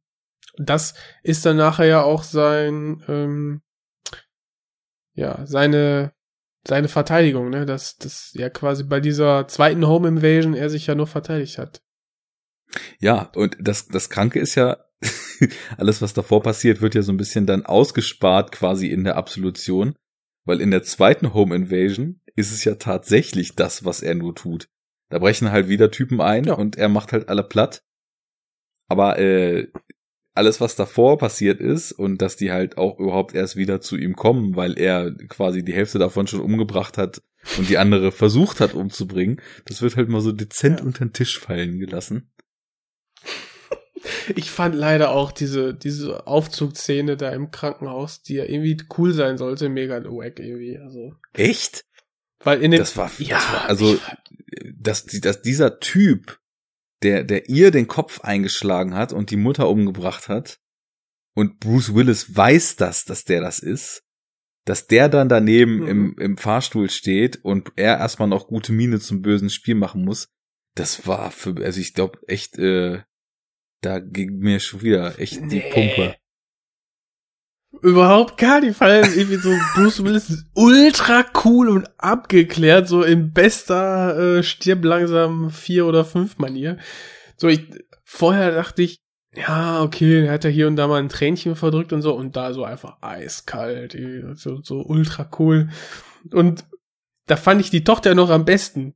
So, die einfach keine Ahnung hat, so, weil kriegt nichts mehr mit, so richtig, oder weiß es nicht mehr. Ah, ist ja nee, und dann mehr. ging die noch so lang und ich fand auch den Schauspieler einfach, nee, nee, mochte ich gar nicht. nee, nee, großer Quatschkram war das. Ich, ich kann's aber irgendwie verstehen. Ich weiß nicht, bei mir hat irgendwas gezündet dort, was wahrscheinlich Ja, du warst halt voll drin, der Bruce hat voll gelitten, du hast so mit dem mitgefiebert. Ja, irgendwas, was Ja. laut Metacritic äh, bei über 85 Prozent der anderen Zuschauer nicht geklickt hat, hat bei mir anscheinend geklickt. oh Mann. Ja. Ich weiß ja, nicht. Also, ich hab aber irgendwie, sonst handwerklich ist es ja hübsch. ja, also die die Gore-Dinger, die sind schon, die sind schon echt äh, fundig. Atmosphärisch und so, ja, es ist halt clean. Es gibt zwischendurch Momente, da zieht die Spannung irgendwie ganz gut an. Aber klar ist das, das ist kein New York der 70er mit Herbie Hancock Score. Mhm. Ja, so im, im, groben Vergleich der, der drei ist der erste mit Abstand so am dreckigsten und hat schon eine sehr, sehr dichte, besondere Atmosphäre. Der zweite verhandelt ähm, ja diese, diese, die Abwärtsspirale, das, das Leiden auch irgendwie bis hin bis hin zum Morden im Finale, was dann äh, auch nicht spurlos am Protagonisten vorübergeht. Und das direkte Remake, Deathwish, jetzt das aktuellste, ist so, nimmt sich Elemente aus beiden irgendwie und mischt das noch mit so dieser Bruce Willis Coolness irgendwie und, und äh, ja, fast eine mit ein, zwei Action-Einlagen noch dabei.